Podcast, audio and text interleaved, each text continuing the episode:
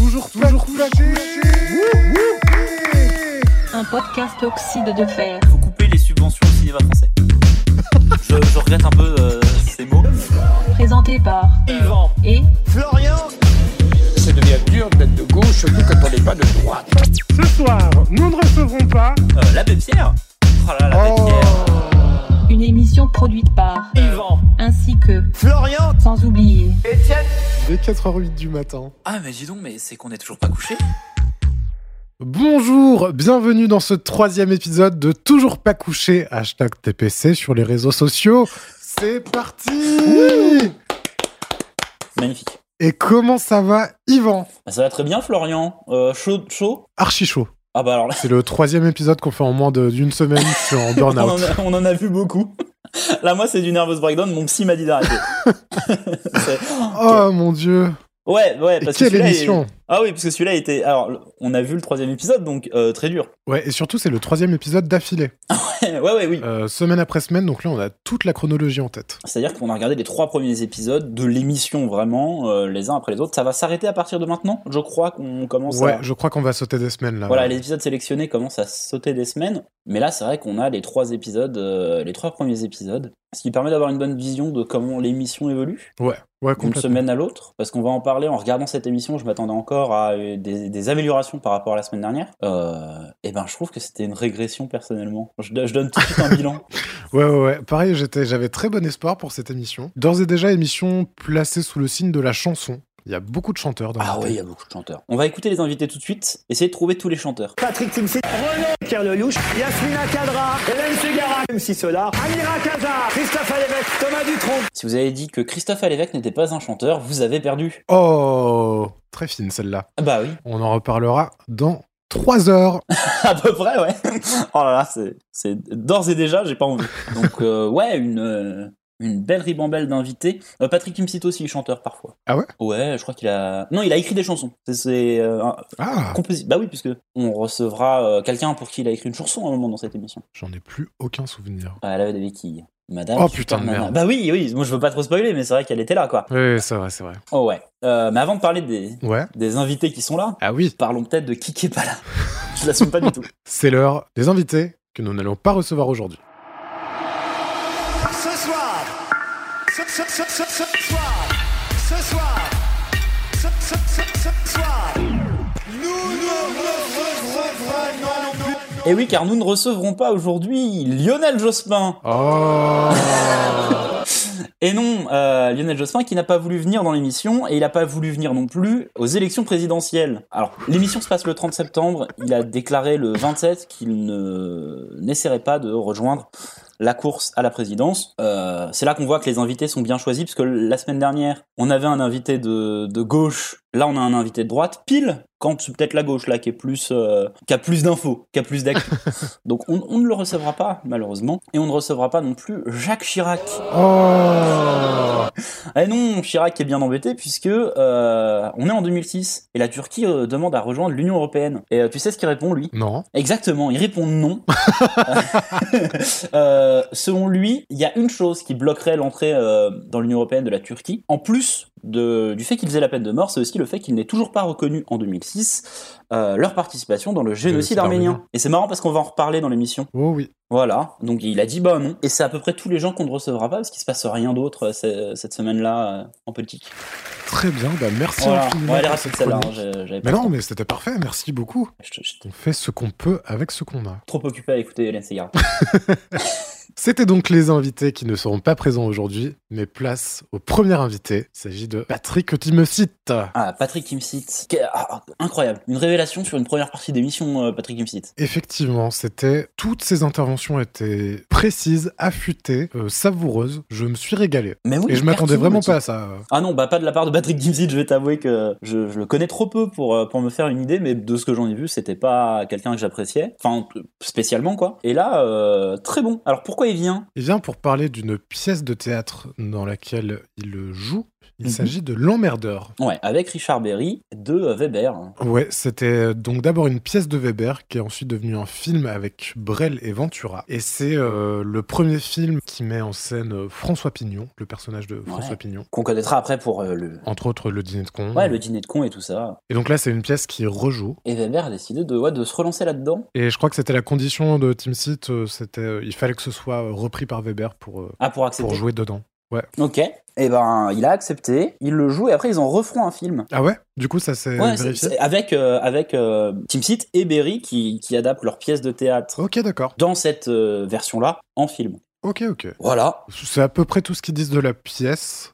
Avant ça, ils parlent quand même euh, d'une anecdote autour de cette pièce, Bien qui sûr. est euh, considérée comme euh, un peu maudite. Je crois que c'est lors de la première, donc de la création de la pièce. Il y a plusieurs choses. Il y a un triptyque D'événements euh, violents. d'événements violents qui rend cette anecdote complètement euh, incrédible. Ah oui, c'est faux. Moi, je, je pense que cette anecdote est fausse. Visiblement, euh, Tipsy raconte qu'il y a un mec dans la salle, dans le public, qui riait trop fort et qui s'est pris une chaise dans la gueule par un autre mec du public Parce que. qui euh, considérait qu'il faisait trop de bruit et qu'il était C'est le catch. c'est le catch euh, sur, euh, sur un type qui rigolait trop fort. Donc ils ont dû arrêter la pièce une première fois, puis plus tard, durant la pièce, ils ont dû arrêter une deuxième fois parce qu'ils ont entendu quelqu'un dans le public demander s'il y avait un docteur dans la salle. Et en l'occurrence, quelqu'un était en train de faire un infarctus De rire, sans doute. parce que cette pièce est visiblement très drôle. Et la dernière, c'est la, la plus folle. Pour euh, encore témoigner de la, de la puissance de cette pièce, il y avait ni plus ni moins que Giscard dans la salle. Ouais, qui était là pour rigoler. Pour, bien, pour une franche range de rigolade. Je pense qu'il s'est marré. Ouais, de, Et je de- pense même que c'est lui qui a, qui a mis une chaise dans la gueule du. tu vois, j'aurais plus parlé sur l'infarctus, moi, perso. mais- Après, c'est- Giscard, quoi. Bah, c'était euh, c'était faux, hein. rien ne s'est passé, j'en suis. Ah, bien sûr, bien sûr. Peut-être une des trois anecdotes est vraie. Sans doute qu'il y a eu Giscard à un moment. Voir les trois, mais dans des Mais temporalités dans- oui, oui, parce que là, c'est. ce- Ouais, selon Kim Seed, c'est tout. En six minutes, tout est arrivé. C'est faux. Et, euh, il était bien gêné. Non, mais c'est. Après, euh, c'est- c'est sans doute euh, déjà arrivé à un moment euh, Oui, dans- l'histoire pas. d'une pièce de théâtre, mais là, ça fait vraiment très promo, en fait. Ouais. Alors, ça parle un peu de Richard Berry, et euh, pour le coup, il est pas dans les invités, mais bon, bah, Richard Berry, c'est cancel. Hein. Ah ouais? Bah, enfin. Ah, je suis absolument pas au courant. Ah, bah, tu sais, tu connais pas sa fille? Marie-Lou Berry? Non, c'est vraiment pas. C'est- c'est- Mais non, mais sa fille l'a accusé de- d'attouchement. Ah bon? En disant qu'il avait, oui, oui, oui, qu'il avait eu des, des- gestes déplacés envers elle, euh, qu'elle avait été obligée de participer à des, à des situations euh, de sévices euh, sexuels et Ah, tout. euh. ah ouais, ouais, non. Et Marie-Lou Berry euh, est complètement du côté de, de, de la jeune femme en disant, mais elle, nous en a déjà parlé en fait. Ok. Ah oui, Richard Berry, c'est cancel. Hein. D'accord, d'accord. Euh, TF1 avait a annulé plein de ses euh, téléfilms en disant, non, bon, on n'a pas Richard Berry. c'est Ah ouais ouais, ouais, non, non, ça a pris des proportions incroyables. Ok. Et ben, je crois que c'est à peu près tout ce qu'on dira sur la pièce, parce qu'après on part en. Sur la pièce, ouais. Sur la carrière à Team Seat. Ouais. Et avant ça, il y a un petit, euh, un petit happening karaoké. Ah oui, il chante du Brel. Oh là là. Ils ont, ils ont un nouveau dispositif maintenant. Ils mettent euh, à la manière d'un prompteur sur, sur les écrans euh, un petit karaoké. Donc Ruquier lui demande Ah, vous savez chanter? Vous pourriez nous chanter du Brel par exemple? Et ouais. Le guet-apens horrible. Ah oui, oui, et Team Seat en mode bah, Tim non. dit non, pas trop. Il lance quand même le prompteur. sur Ne me quitte pas, qui est pas une chanson, même moi je pourrais la chanter alors que j'ai une voix de merde, mais Mais là, avant même qu'il ne, qu'il n'entame la première syllabe de la, de la première parole, Hélène Ségara elle y va, à fond. Elle adore vole le karaoké Ah ouais, elle adore ça, je pense. Et il va à fond. Petit truc habile, Team Seat euh, réagit bien en faisant du lip sync et en faisant comme si lui chantait aussi bien qu'Hélène Ségara. C'est marrant, ça passe bien. Donc c'est pas Il mal, c'est malaise total, hein, c'est horrible. Le truc un peu confus, c'est quand Renault se met à faire les chœurs. Quoi? Ah mais oui, non mais oui, Ah ah, oui, alors, parce que Renaud est déjà sur le plateau euh, à ce moment-là et, euh, et ça chantonne. Bon bah il y a ce, un, un trio euh, Jacques Brel, Renaud, euh, Hélène Ségara avec Kim Seat qui Ouais, marche. bah, il y a que dans cette émission qu'on peut obtenir. Qu'on verra ça, ouais, parce que c'est pas aux enfoirés que qu'on verrait Jack Brel en ce moment. Ce qui est fou, parce qu'il pourrait faire un peu preuve de solidarité, ou alors il est pas français, d'accord, mais Ouais, quand même. quand même. On envoie la musique et les paroles dans l'écran. Ne me quitte pas, il faut oublier, tout peut s'oublier. Il s'enfuit déjà, oublier le temps des malentendus et le temps. Ouais, donc on refait un peu la carrière à Team Seat. Alors, qu'est-ce qu'on qu'est-ce qu'on a de beau? Alors, il était agent immobilier. Ouais, ça commence par ça. Il a été agent immobilier à 22 ans, donc on enchaîne sur les happenings. Il fait un petit happening euh, traduction d'annonce immobilière. Donc, Ouais. On lui montre une petite annonce du journal, euh, il, il la décrypte, euh, il dit ce qu'il y a derrière vraiment euh, chaque terme. Deux salles de bain, vous imaginez en plus, ça c'est normal, c'est bien, WC, cuisine, séjour, surcours intérieur. Oh là là, voilà, voilà, on y est là. Là on y est. Ah, c'est sombre quoi. Surcours intérieur, c'est sombre.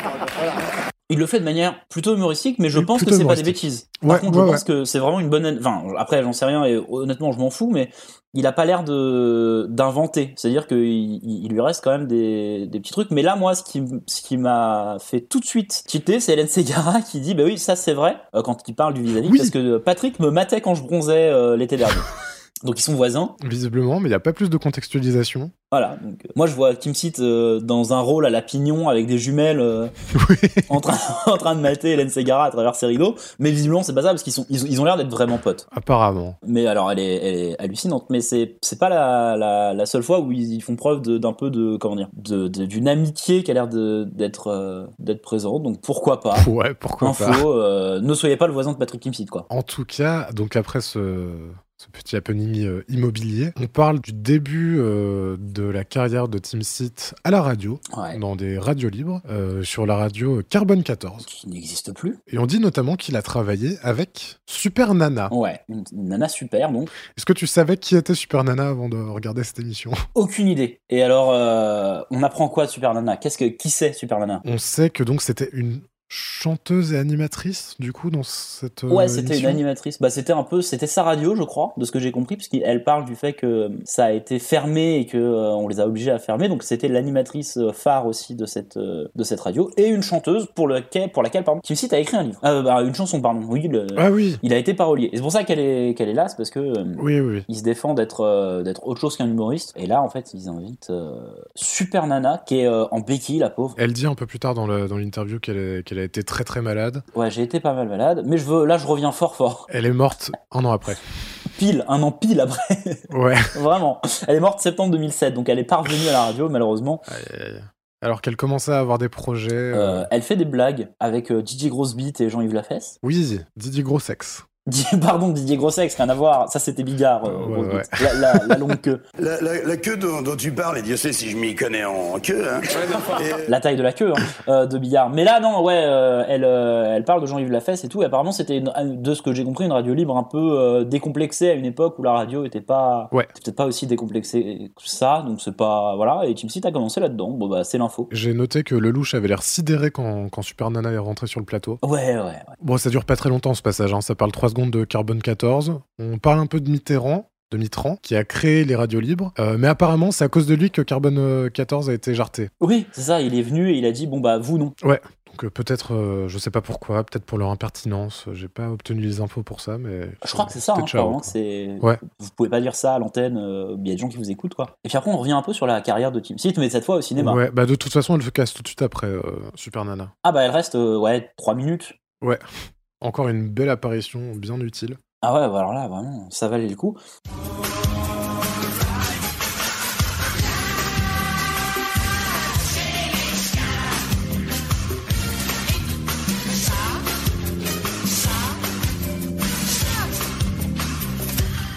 Donc on revient un peu sur la filmographie de Patrick Timsit, c'est c'est- c'est plutôt sur du récent, Ouais. et on parle de Michael Youn, et du fait que bah, c'est vrai que les deux fois où Michael Youn et, et Tim Seat ont travaillé ensemble, il y avait Dieudonné. Oui, Voilà, donc ça parle d'Incontrôlable dans lequel il y avait déjà Tim Seat et, euh, et Dieudonné, et ensuite euh, sur euh, les 11 commandements dans lequel bah, euh, Dieudonné joue Dieu et Tim Seat joue Toto. Des blagues à Toto. Et après, ils partent en scooter à la fin. C'était trop bien ça, putain, pourquoi j'avais pas revu ce film depuis mes 12 ans?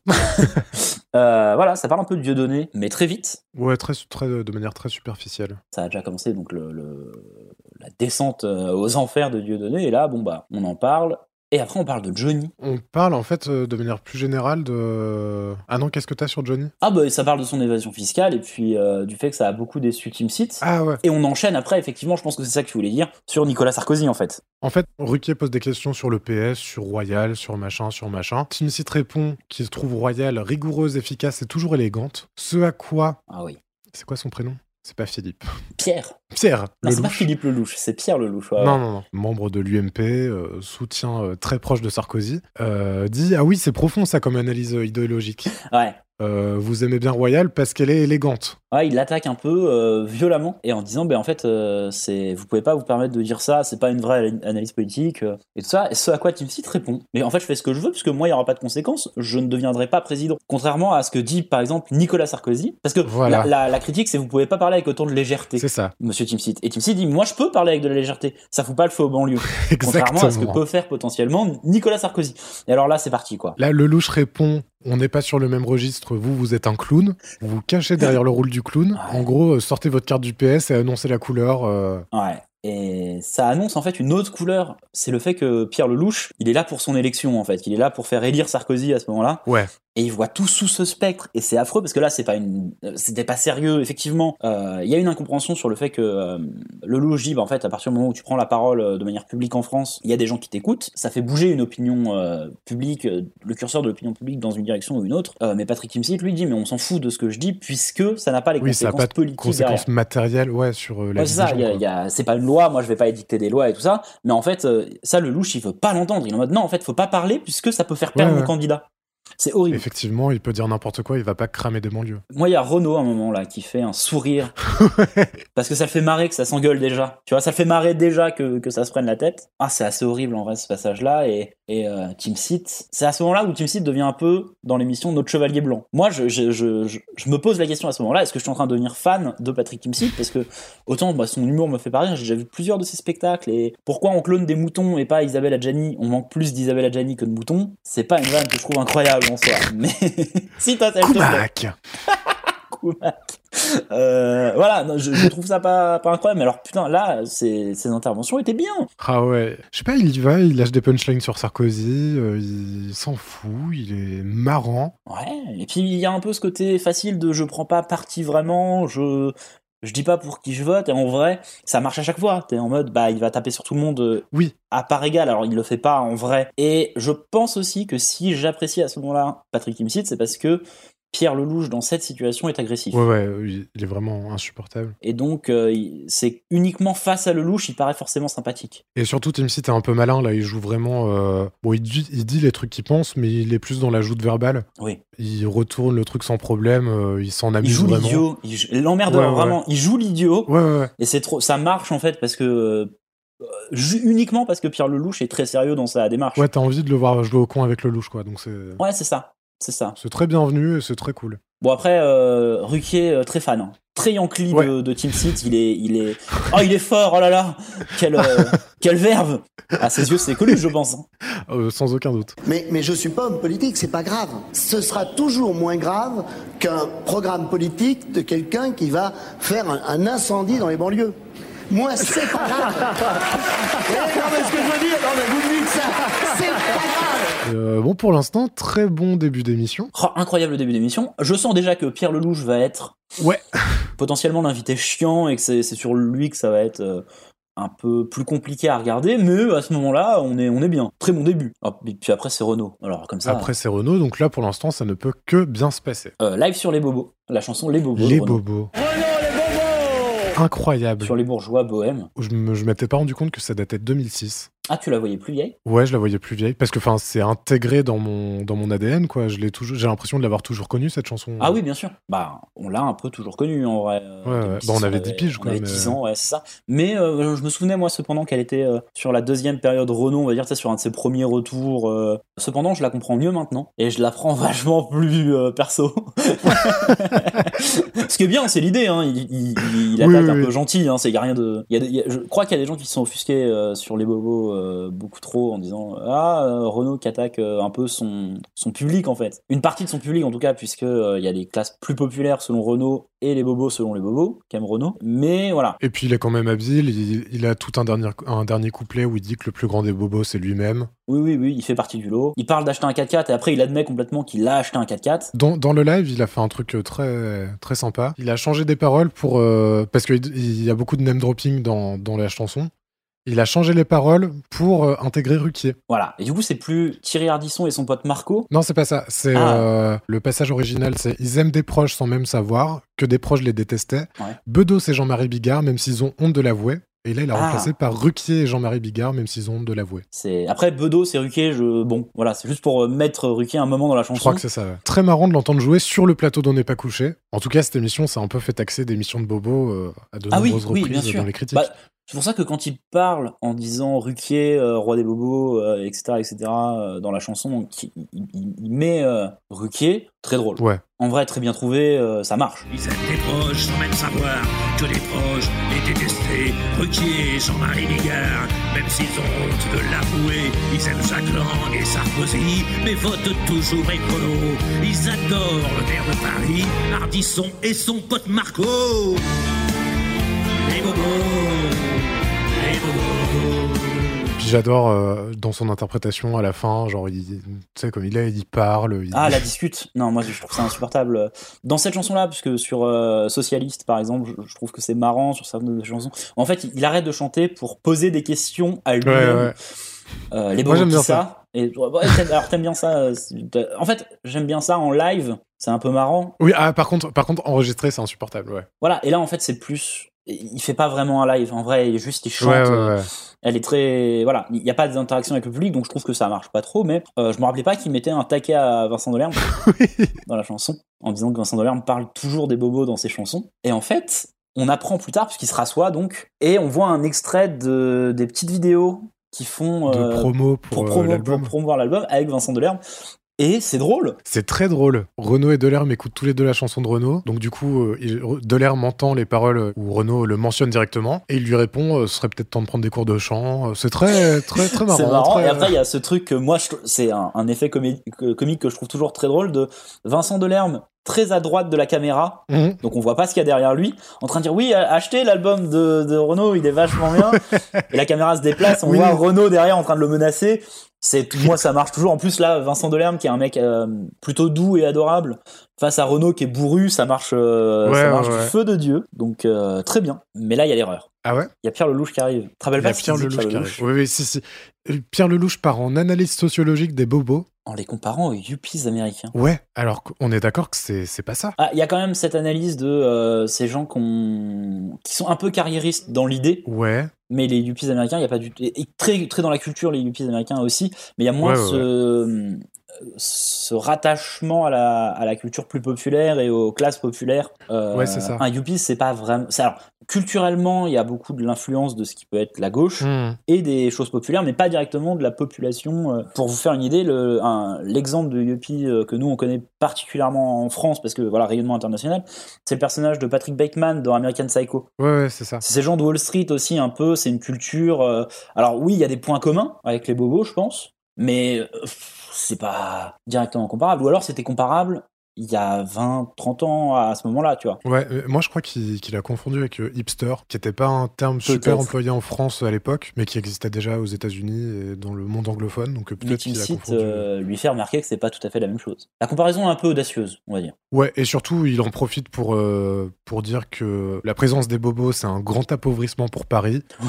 Euh, pff, Après, rien de très après- pertinent. Bah après, tu habites où, Florian? À Paris. Et tu es? Oh, pff, un gros bobo, on peut le dire euh, un peu. Je sais pas. Bah, Ah, c'est pas, c'est pas un- la totale de Bob Dylan que je vois derrière toi? Alors non, mais culturellement, il y a moyen. Par contre, il manque, il manque quand même le côté bourgeois euh, financier. Oui, bah, bah ça. Ah, mais parce que maintenant c'est un peu galvaudé, il y y a beaucoup moins ce côté euh, bourgeois financier, ou dans le sens où si t'es pas pauvre, t'es bobo. Bah, Donc, euh, oui, non mais.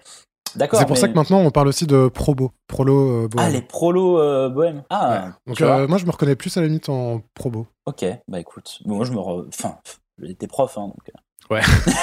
c'est bobo, hein, il n'y a pas de problème. Euh, alors, on parle de l'inspiration de Renault, qui Oui. revient un peu, euh, surtout sur les, les chansons un peu plus violentes, en tout cas. Il avait mis 7 ans pour écrire 14 chansons pour son dernier album. Et Mhm. celui, celui-là, là, le, celui qui vient vendre, il l'a et très rapidement, en un an et demi. Oui, C'est il ça. a retrouvé la fertilité de sa plume et son encre rouge et noire. Ouais, c'est ça, c'est ça. euh. Et mais il dit qu'il a toujours gardé une âme barricade euh, de, de, de type euh, qui, va, qui, qui va au contact euh, et tout ça, mais que c'était plus dur pour lui de faire sortir les chansons. Bon, c'était l'alcool, hein. ah, je fais une analyse pff, j'accuse. On rappelle que 15 ans plus tard, il chantera J'ai embrassé un flic. Ah, toujours la même barricade, donc. Ouais, ouais. Mais de l'autre côté. ouais, de l'autre côté de la barricade. Oh, on va pas parler mal de, de Renault. euh. Non, surtout que là, ça fait très plaisir encore, de le voir aller bien. Franchement, moi, ça m'a. Ouais. J'étais ravi de le voir vraiment euh, s'exprimer euh, limpidement, être vif. Ah, c'est fou comment en 15 ans ça l'a, ça l'a détruit. En vrai, à ce moment-là, c'est. En le revoyant, je me dis, putain, ça, il aurait pu vraiment bien vieillir et être encore un super artiste pendant très longtemps et une. euh, Bah non. Mais non, mais c'est pas grave. C'est, fait. Mais bon, Mais, euh, il est toujours ouais, vivant, toujours debout. euh, c'est ce qui compte avant tout. Et il a dit beaucoup de choses très bien sur le Covid. Très, très bien. Monsieur Douste Blasi dit pas que des conneries. Euh, et après ça, on fait des, on fait des anagrammes. Alors, juste avant ça, pareil, dans le côté euh, le louche euh, tacle tout ce qui bouge euh, dès qu'on parle du PS. Ouais. Donc, il reparle du 4x4 qu'il a offert à sa femme, Renault. Ah oui, oui. Et le louche lâche juste un petit de la Noé, c'est tout. Ah oui, c'est vrai. Alors qu'il a, ah oui, parce que Lelouch vient de perdre oui, à la mairie de Paris. euh, à la mairie de Paris. Alors pas contre Delanoë, euh, c'est, c'est, c'est pas Delanoë qui a gagné. Ouais, mais la mairie de Paris est dans sa euh, tête, je pense, à ce moment-là. Ouais, voilà, il est, il est toujours un peu salé, euh, le louche. ah bah, on peut, la 4x4 dans Paris, là, euh, vas-y, essaye. Hein, Hidalgo Hein? Hein, madame Hidalgo Euh, Oui, maintenant, on va plus vite en trottinette qu'en 4x4 dans Paris. voilà, c'est mon, c'est mon analyse. Ouais, analyse politique euh, toujours au top. Ouais, ouais. Euh, donc, du coup, et après, après, ça part en happening anagramme. Quelle horreur. Ah ouais? Ah bah, ça n'a ni queue ni tête. Moi, j'ai bien aimé. Je sais pas, j'ai trouvé ça très sympa. donc, je les ai tous notés. Ah, vas-y. Alors déjà, non, le truc que j'ai beaucoup aimé, c'est que donc c'est Ruquier qui dit euh, on a fait vos anagrammes euh, à un peu toutes les personnes du plateau, et Renaud a dit bah moi aussi je l'ai fait tout à l'heure en coulisses. Et j'ai bien aimé l'investissement euh, de Renaud, ça m'a ça m'a Avec un attendri. pro, avec un professionnel des anagrammes. Ouais, je crois avec un, un de ses amis qui est très bon dans les anagrammes. Donc l'anagramme de Renaud Séchant, c'est année du crash. Pourquoi pas? On est deux ans avant, mais Ouais ouais. L'anagramme de, de Pierre Lelouch, le prêche rouillé. c'est quoi c'est, Ouais, c'est quoi ça? C'est agressif euh, quand même. Ouais, c'est très agressif. Renaud avait trouvé réel écho pluriel, beaucoup plus poétique. C'est juste trois mots. Hein. Ruquier avait trouvé Hercule poil réel. Bon là, ça n'a aucun sens. Voilà, ouais. Ils font une vanne sur le fait que Patrick Timsit, euh, c'est impossible de faire un anagramme avec son nom. Ce qui est incroyable, parce que maintenant, 15 ans après, parce qu'ils trouvent rien, ils trouvent ski, je sais pas quoi là. Ouais, tact, ski, tir, mip. Ouais, voilà, tu tapes anagramme euh, générateur. Ouais, ouais. tu trouves euh, t'es sûr 500 de trouver un anagrammes avec Patrick Timsit. euh, bon, le, le, le pote à Renault euh, qui est professionnel euh, de ça, euh, voilà. Je fais mieux en deux secondes. hein. Après, il y a Ségara. Ruquier trouve rasage. Ok. Renaud, beaucoup plus fin pour le coup sur les anagrammes, trouve donc Hélène Ségara, ailée sera ange. Ouais, c'est pas, c'est pas bien, mais c'est un vrai anagramme. Et par contre, très très beau celui sur Laurent Ruquier que donne Renaud. Art, lueur, requin. En vrai, Bah, ça marche parfaitement. ça marche absolument bien. C'est incroyable, ça Moi, j'ai adoré cette séquence. Et là, ça parle de suicide chez les adolescentes. Ah, je l'ai pas noté ça. Eh ben si, parce qu'il a fait une chanson sur euh, le, ah, pas sur les adolescentes en particulier, mais sur le frère d'une amie à lui qui Oui. s'est euh, qui s'est suicidé étant adolescent. Et alors, contrairement à Murat où euh, où on parle tout de suite euh, De l'Auvergne. quel- de l'Auvergne, ouais, tout de suite on coupe sur l'Auvergne. Euh, là, on le coupe pas. Il a, il a un peu le temps d'en parler, donc euh, plus de respect pour euh, visiblement hein, pour Renault que pour euh, que pour Jean-Louis Murat. D'aborder le thème du suicide est toujours très. euh, on, le paye, on le paye quand même assez cher. tout. Et, et l'Auvergne, alors? Et euh, je- j'en reparlerai un petit peu plus tard, mais euh, réel de Serge Kelfon, les mains. Ah, il prend les mains. Dès que c'est un sujet un peu euh, touchy, il filme les mains. Ou un sujet un peu euh, intense et émotionnel. euh, Alors, tu sais quoi? Je l'ai ouais, genre dans ma tête, je me suis jamais fait la réflexion, ouais. mais c'est intégré pour moi Ouais, ouais, ouais. que ce plan de main et ensuite le plan dans la caméra, enfin le plan Exactement. dans l'écran. Oui, Ouais, ouais, ouais. Putain, c'est vrai, maintenant que tu le dis, c'est c'est 100% ce qui se passe euh, tout le temps. euh. Oh là là, je tu- reparlerai un peu plus loin de la réalisation de Serge Kelfon. Mais oui, parce que tu, toi, à un moment, t'as décidé que tu charinganais. Euh, Ouais.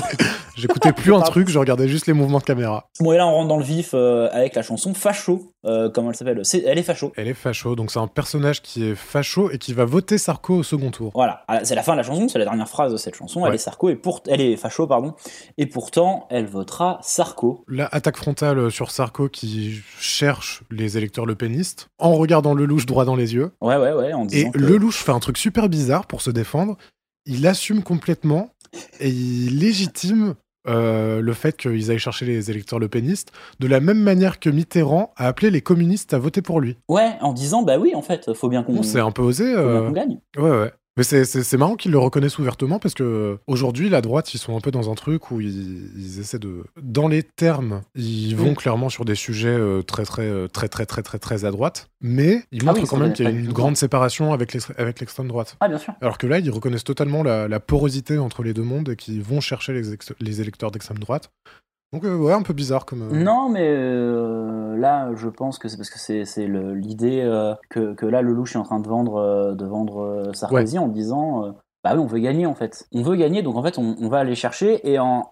Lui, il justifie aussi vachement en disant on veut les ramener et les, euh, les éloigner du vote euh, ignoble qui est le vote extrême droite, en les ramenant vers un vote plus, plus sain qui est euh, visiblement la droite qui serait pas extrême. Mais après, c'est le truc, c'est qu'il a pas l'air de dire on fait pas des propositions qui sont pas d'extrême droite. Oui, c'est ça. C'est juste un dispositif rhétorique pour se sortir du truc, mais il est. Oui, parce qu'il admet qu'il y a un, il drague cet électorat-là, mais il, il ne va pas aller jusqu'à dire mais on fait rien d'extrême droite, parce qu'en vrai, pour draguer l'électorat d'un- courant politique et d'une influence politique, faut faire des réformes qui vont dans ce sens. C'est logique. Et lui, il est en mode oui, mais c'est pour euh, éviter qu'ils votent euh, pour des, des lois fachos. Bah, c'est un peu du coup des propositions qui vont les draguer, c'est forcément des propositions un peu, un peu fachos. Clairement. Il dit quand même que Renaud est un grand poète et un grand chroniqueur de notre société. Ah, ils le font beaucoup dans cette émission, on va en reparler. Ouais. De dire vous êtes ah vraiment incroyable, mais là à partir de maintenant je vais t'enculer pendant deux minutes. Renaud rétorque que bah, Sarkozy a foutu le faux aux banlieues. euh, Les racailles. Et encore, euh, ouais, les racailles. Et euh, la défense de Lelouch, c'est ce qui a mis le feu aux banlieues, c'est que l'état de droit a essayé de s'y réinstaller. Ouais, c'est ça. Les gens, ils aimaient bien l'impunité de pouvoir faire des crimes entre eux, euh, et on peut pas y revenir. ouais, en fait. c'est ça. Et il va même jusqu'à qualifier les groupes de jeunes, donc des racailles, de c'est eux en fait qui se comportent comme des fascistes. Ouais. Et, euh, Et, et là, donc Ségara est l'état de droit essaie de revenir. Ah oui, et là Ségara, ouais ouais. Donc elle dit euh, oui, moi j'habite euh, rue Marcadet, j'ai des petits gars qui sont dans la rue euh, que vous appelez des petites racailles. Et un jour j'ai entamé le dialogue et c'est des amours ces petits. Ouais. Est-ce qu'on peut pas, est-ce qu'on peut pas y aller avec le respect et l'amour? Est-ce qu'on peut pas ramener ces gens-là vers vers l'état de droit et vers un respect plus grand de la République si on si on va leur parler en fait? Le louche, il y croit pas trop, je crois, non? J'ai quand même l'impression Ouais, que c'est pas, son- pas ce qu'il veut vendre lui, parce qu'il il, il- a 30 000 euh, postes de flics à, à faire passer. il peut pas, il peut pas dire oui, c'est vrai. J'avais encore un truc sur une chanson, la chanson Leonard Song. Ah, sur euh, qui est Pelletier sur un, sur un prisonnier politique aux États-Unis. Ouais, mais quoi? Ça, on, on sait, on sait, on t'a l'info, t'as été renseigné? Euh, non, non, mais c'est juste. euh, donc, c'est un prisonnier qui était, euh, à l'époque, je sais pas s'il s'en est sorti depuis, mais qui était donc condamné politique depuis une trentaine d'années pour un crime qu'il a pas connu. Mhm. Donc, Renault s'engage pour le défendre, et ça m'a fait penser à Garou la semaine dernière. Avec. euh, Je me suis dit, là, Yann Moix adorerait qui s'engage oui, sur un parce cas. qu'il était toujours en prison à ce moment-là. ouais, c'est ça. Donc là, oui. Contrairement là, à Garou. Là, ouais, ouais. Là, c'est Zola. Garou Ah. égale Zola. Ouais, bon, un peu. Bah ouais. C'est Gavroche, le mec. Je trouve très courageux quand Émile Zola écrit J'accuse et dit voilà, il- Zola a tout le gouvernement français contre lui, il a tous les Français contre lui, et quelqu'un, un individu vient dire il y a une injustice, mais quand le type a été libéré, que l'injustice est officialisée et que l'innocence est prouvée, venir dire euh, la justice est dégueulasse, c'est non seulement de la lâcheté, mais c'est du courage à l'envers. J'accuse. Euh, ensuite, on parle de ce bon vieux Johnny Hallyday et de Doc Gineco. C'est euh, à l'époque un peu le, le- les gens de la culture qui sont avec Sarkozy, qui sont derrière Sarkozy, Ouais. donc deux chanteurs. Le comité de soutien artistique à, Nicolas Sarkozy. Euh, Renaud, visiblement, s'est un petit peu pris la tête avec Johnny, parce que Johnny euh, soutient Sarkozy, et il y a eu la chanson, donc Elle est facho, qui se termine sur euh, la théorie selon laquelle des gens qui voteraient Le Pen au premier tour voteraient Sarkozy au second tour. Et donc, voilà, il y a cette embrouille entre Johnny et, l'ami Renaud. Bon, bah, j'espère qu'ils seront réconciliés avant la fin. Du coup, dans le lot des, soutiens de Sarkozy, donc on reparle, il y a toutes les rêves de l'époque, donc Johnny, Gérard, Doc Gineco, Stevie, Jean Reno, Alain Prost, Ah ouais, non, qui se prend un petit tacle parce que Renaud dit ouais bah il paye ses impôts en Suisse.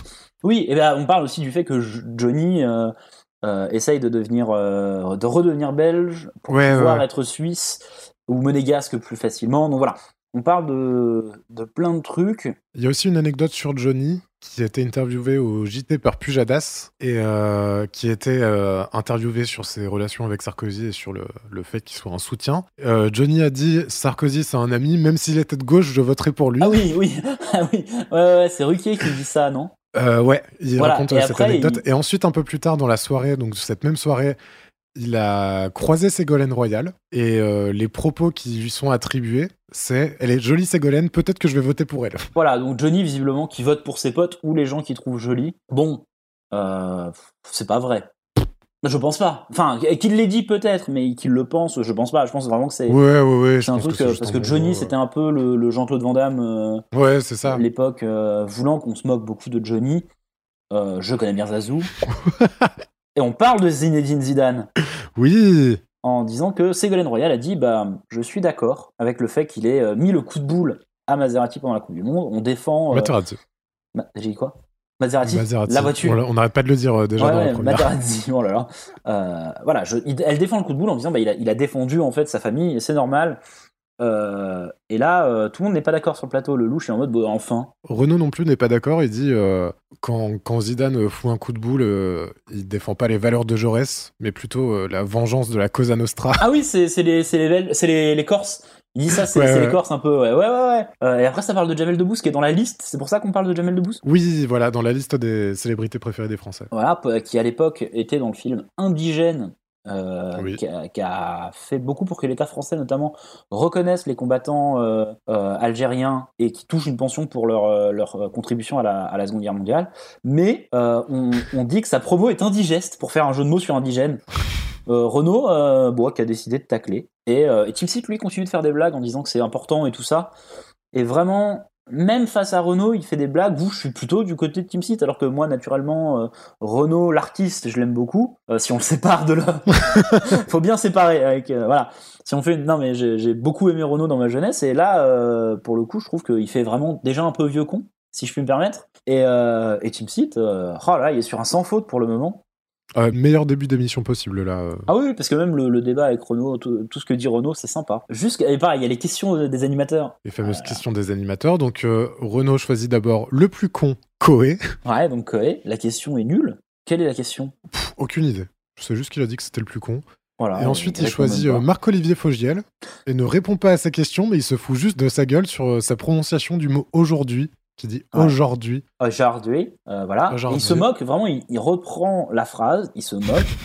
Après, il corrige toutes les phrases qu'il a déjà entendues de Marc-Olivier Fogiel prononcer, et il répond pas, et voilà, fin, fin, fin de discussion euh, sur ça. Ça fait beaucoup rire Ruquier, qui, on le rappelle, Oui, aime bien mettre des petits euh, tacles à Marco. s'est déjà euh, moqué ouais, la semaine précédente. Ah oui, oui Marc-Olivier Fogiel, il va en prendre plein la Tout en, rajoutant, pour- tout en rajoutant après un petit Oh, pardon, Marco. Oh, pardon, on t'aime, Marco. Oh. Ouais, alors qu'il vient de lui, de lui mettre un grand taquet dans le dans l'arrière du crâne. Ouais, euh, mais peut-être que, attends, peut-être que Marc-Olivier Fogiel faisait la même chose de son côté, Peut-être. un, un genre de rivalité saine entre les deux, Ouais, ouais, ouais. les deux personnages, peut-être. Mais de ce qu'on en voit, euh, c'est juste euh, un coup de poignard dans le dos et ensuite, oh, pa- pardon, mon ami Marco. Pardon Marco. Bah, en tout cas, pour l'instant, ouais, très très bon début d'émission. ah, c'était excellent jusque là. Il est l'heure à présent de passer au sketch de Florence Foresti. Alors sur Paris Hilton. Donc l'invité que nous n'avons pas pu recevoir mais qui vient en fait au dernier moment, c'est Paris Hilton. Parce qu'elle est à Paris. Elle est en train, elle s'est mise à la chanson. Ah bon? Oui, oui, elle- oui, qu'elle a acheté des albums. euh, Ouais. Euh, et l'angle du sketch, c'est de faire Paris Hilton telle qu'elle est pas, telle qu'elle apparaît en parlant en anglais, donc avec une voix douce, euh, cette image de poupée qu'elle se traîne depuis des années, et à côté euh, faire la traduction de Paris Hilton par Paris Hilton, donc c'est Foresti qui change de personnage complètement pour faire une rombière euh, titi parisienne à moitié là. Parler euh, comme une chartière, ouais, ouais. Bon, Alors, honnêtement, bon, déjà, ça marche une fois, mais au bout de deux secondes, on a compris et c'est chiant euh, Ouais. ce- cet angle-là. Mais c'est quand même la première fois qu'il y a un vrai angle en plus de la parodie pure. ouais, bien sûr. Là, c'est Donc, c'est un... c'est quand même louable. euh, Comme, euh, Ouais, c'est un- ouais, exercice de style, quoi. Et ça marche, euh, ça marche. Mais en, en fait, c'est niqué parce que je, je pense que c'est niqué pour nous. Parce qu'en fait, on sait ce qu'elle va dire avant qu'elle le dise, puisqu'on comprend Oui. l'anglais. Et je pense que c'est pas le cas de tout Oui. le monde sur le plateau. C'est vrai que Ruquier, par exemple, rigole que au moment où c'est en français. Ouais, je, je l'ai noté aussi, ça. Mais même euh, dans le public, ça ne rigole que quand c'est en français. Alors, c'est pas pour dire qu'en 2006, personne parlait anglais, euh, loin de là, mais qu'on est beaucoup plus maintenant euh, mis face à de l'anglais régulièrement, euh, Ouais, bien sûr. avec les- les- le streaming, etc., etc.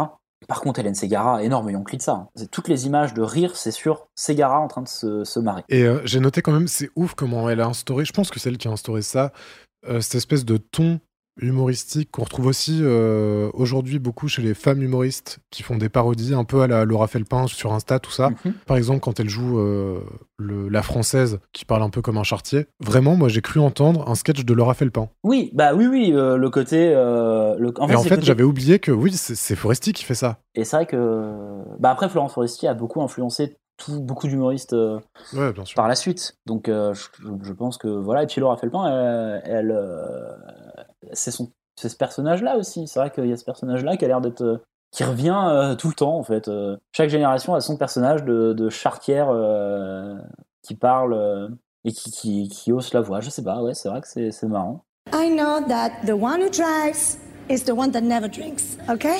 But that night, I was alone.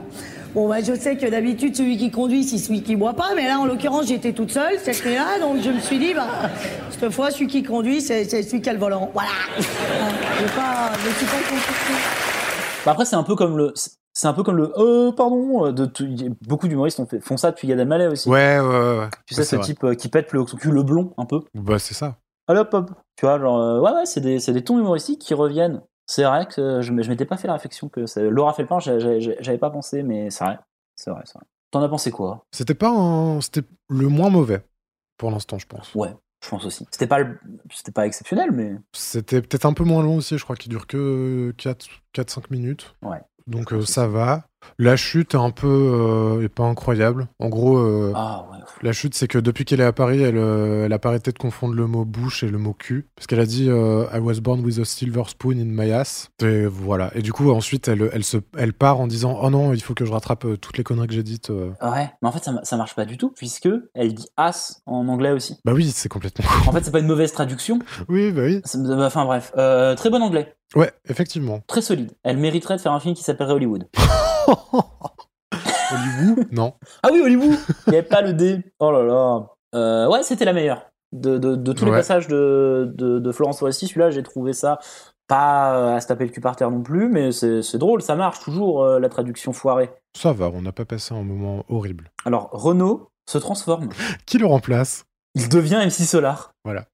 Renaud quitte le plateau. C'est bah, phénoménal. Et j'ai ah, j'ai une théorie sur ça, ça y est. Euh, Ah. On est endormi dessus, je sais pourquoi. Ouais.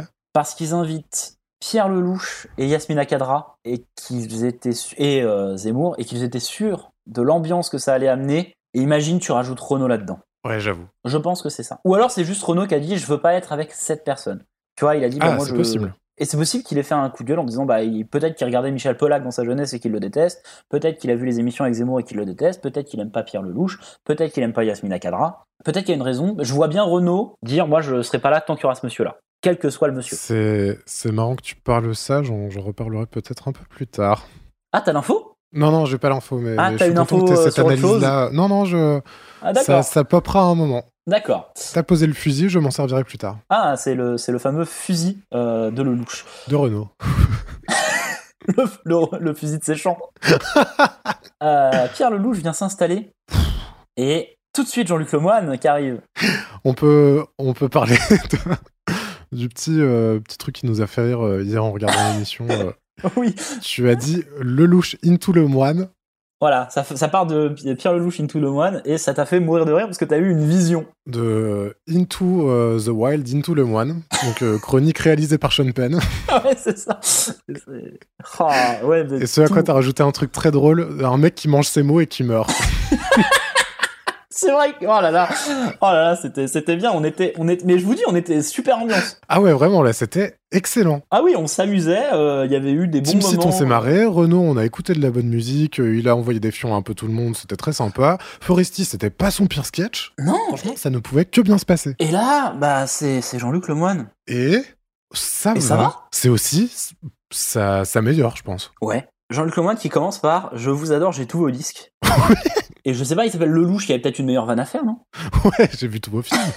Bah oui, Pierre Lelouch. j'ai- Et commencer. Même en vrai, tu commences et tu fais toute ta chronique sur. Après, je pense qu'il est obligé de faire sa vraie chronique pour. C'est parce que c'est vraiment une présentation mine de rien. Là, je trouve qu'il a vachement mieux présenté. Je- J'ai compris qui était, euh, Ouais. qui était Pierre Lelouch beaucoup mieux, sans être allé voir sur Wikipédia avant, parce que c'est un homme politique qu'on ne connaît plus et dont je me souvenais pas. Donc, il a quand même fait une bonne présentation de qui était euh, Lelouch, mais faire 5 minutes sur. Enfin, même pas 5 minutes, mais faire euh, 30 secondes, commencer la, chronique sur euh, un des, un ça aurait pu être drôle, mais bon, j'ai tous vos disques, bah, il fait la blague, euh, j'ai vu tous vos films, était mille fois mieux, mais Euh, et là, il se passe un truc, c'est-à-dire qu'il commence la chronique en, en faisant, en répondant avec son magnéto et en discutant avec le, le Jean-Luc, euh, le, pardon, le, le Pierre Lelouch d'archives, et Lelouch commence à répondre sur le plateau. Encore une fois. Il le fait, il comprend pas non plus, comme Kouchner la semaine dernière, de, qu'on s'adresse pas vraiment à lui, mais à des images enregistrées qu'on va diffuser. Et il, il le fait euh, une ou deux fois avant de comprendre. Et surtout, Ruquier encadre un peu mieux le truc parce que du coup, il- quand il voit que ça se passe comme ça, au bout d'un moment, c'est lui-même qui pose les questions à, à Lelouch et qui recadre un peu. euh, oui. Qui fait des mini.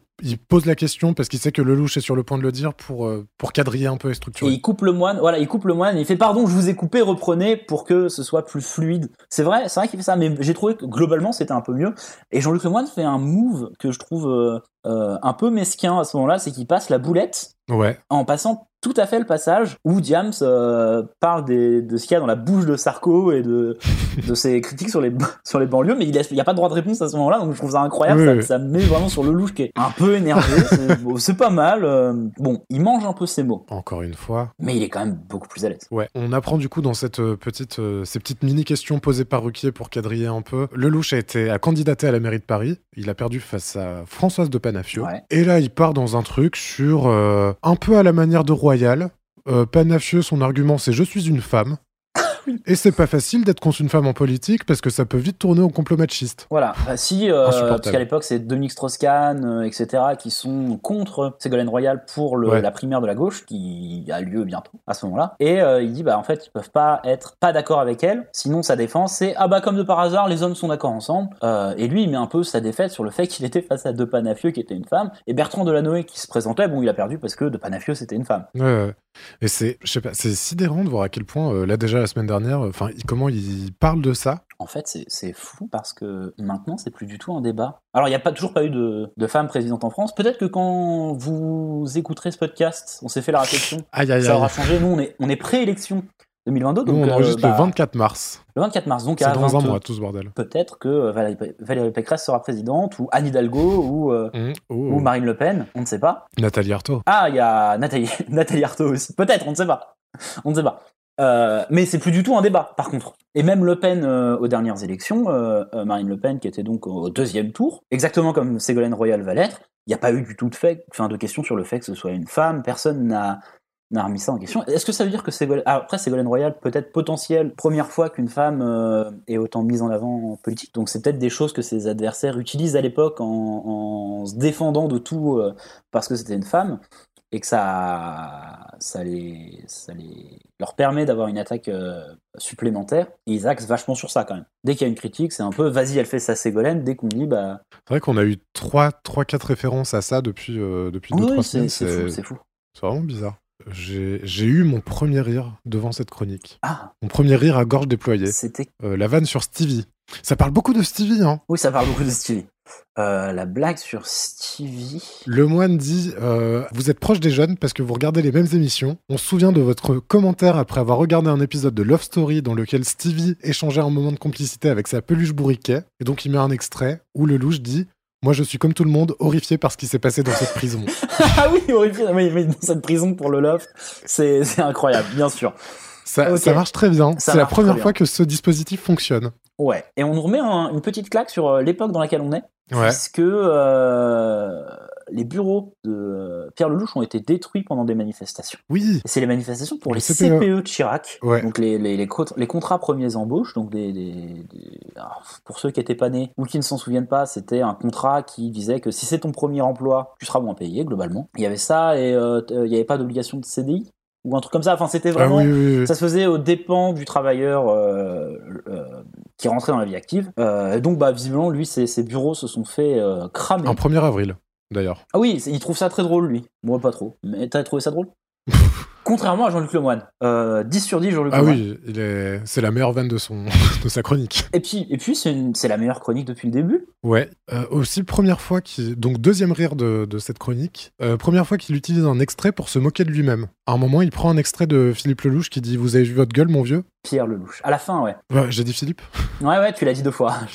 J'ai pas remarqué la première fois. Je l'ai pas, je l'ai pas, Mais là, oui, c'est Pierre Lelouch, hein, Philippe Lelouch, il est. Pierre Lelouch. Parce bien que Pierre Lelouch a l'air raciste et euh, Philippe Lelouch. euh, Philippe Lelouch. Euh, Ouais, non, mais j'ai bien aimé. C'est ouais, petite autodérision. C'était c'était- euh, c'était euh, vraiment pas mal, hein, c'était vraiment pas mal. Par contre, il prend que des extraits d'une seule émission. Alors, on a est- tout essayé. Ouais, on a tout essayé. Contrairement à Kouchner, euh, la semaine dernière, il n'y a pas mis l'apparition de lui dans les médias. Ah. Et il s'en sert aussi d'ailleurs parce que euh, à un moment, il parle de- du voyage qu'il a fait avec Sarkozy à Washington pour rencontrer Bush.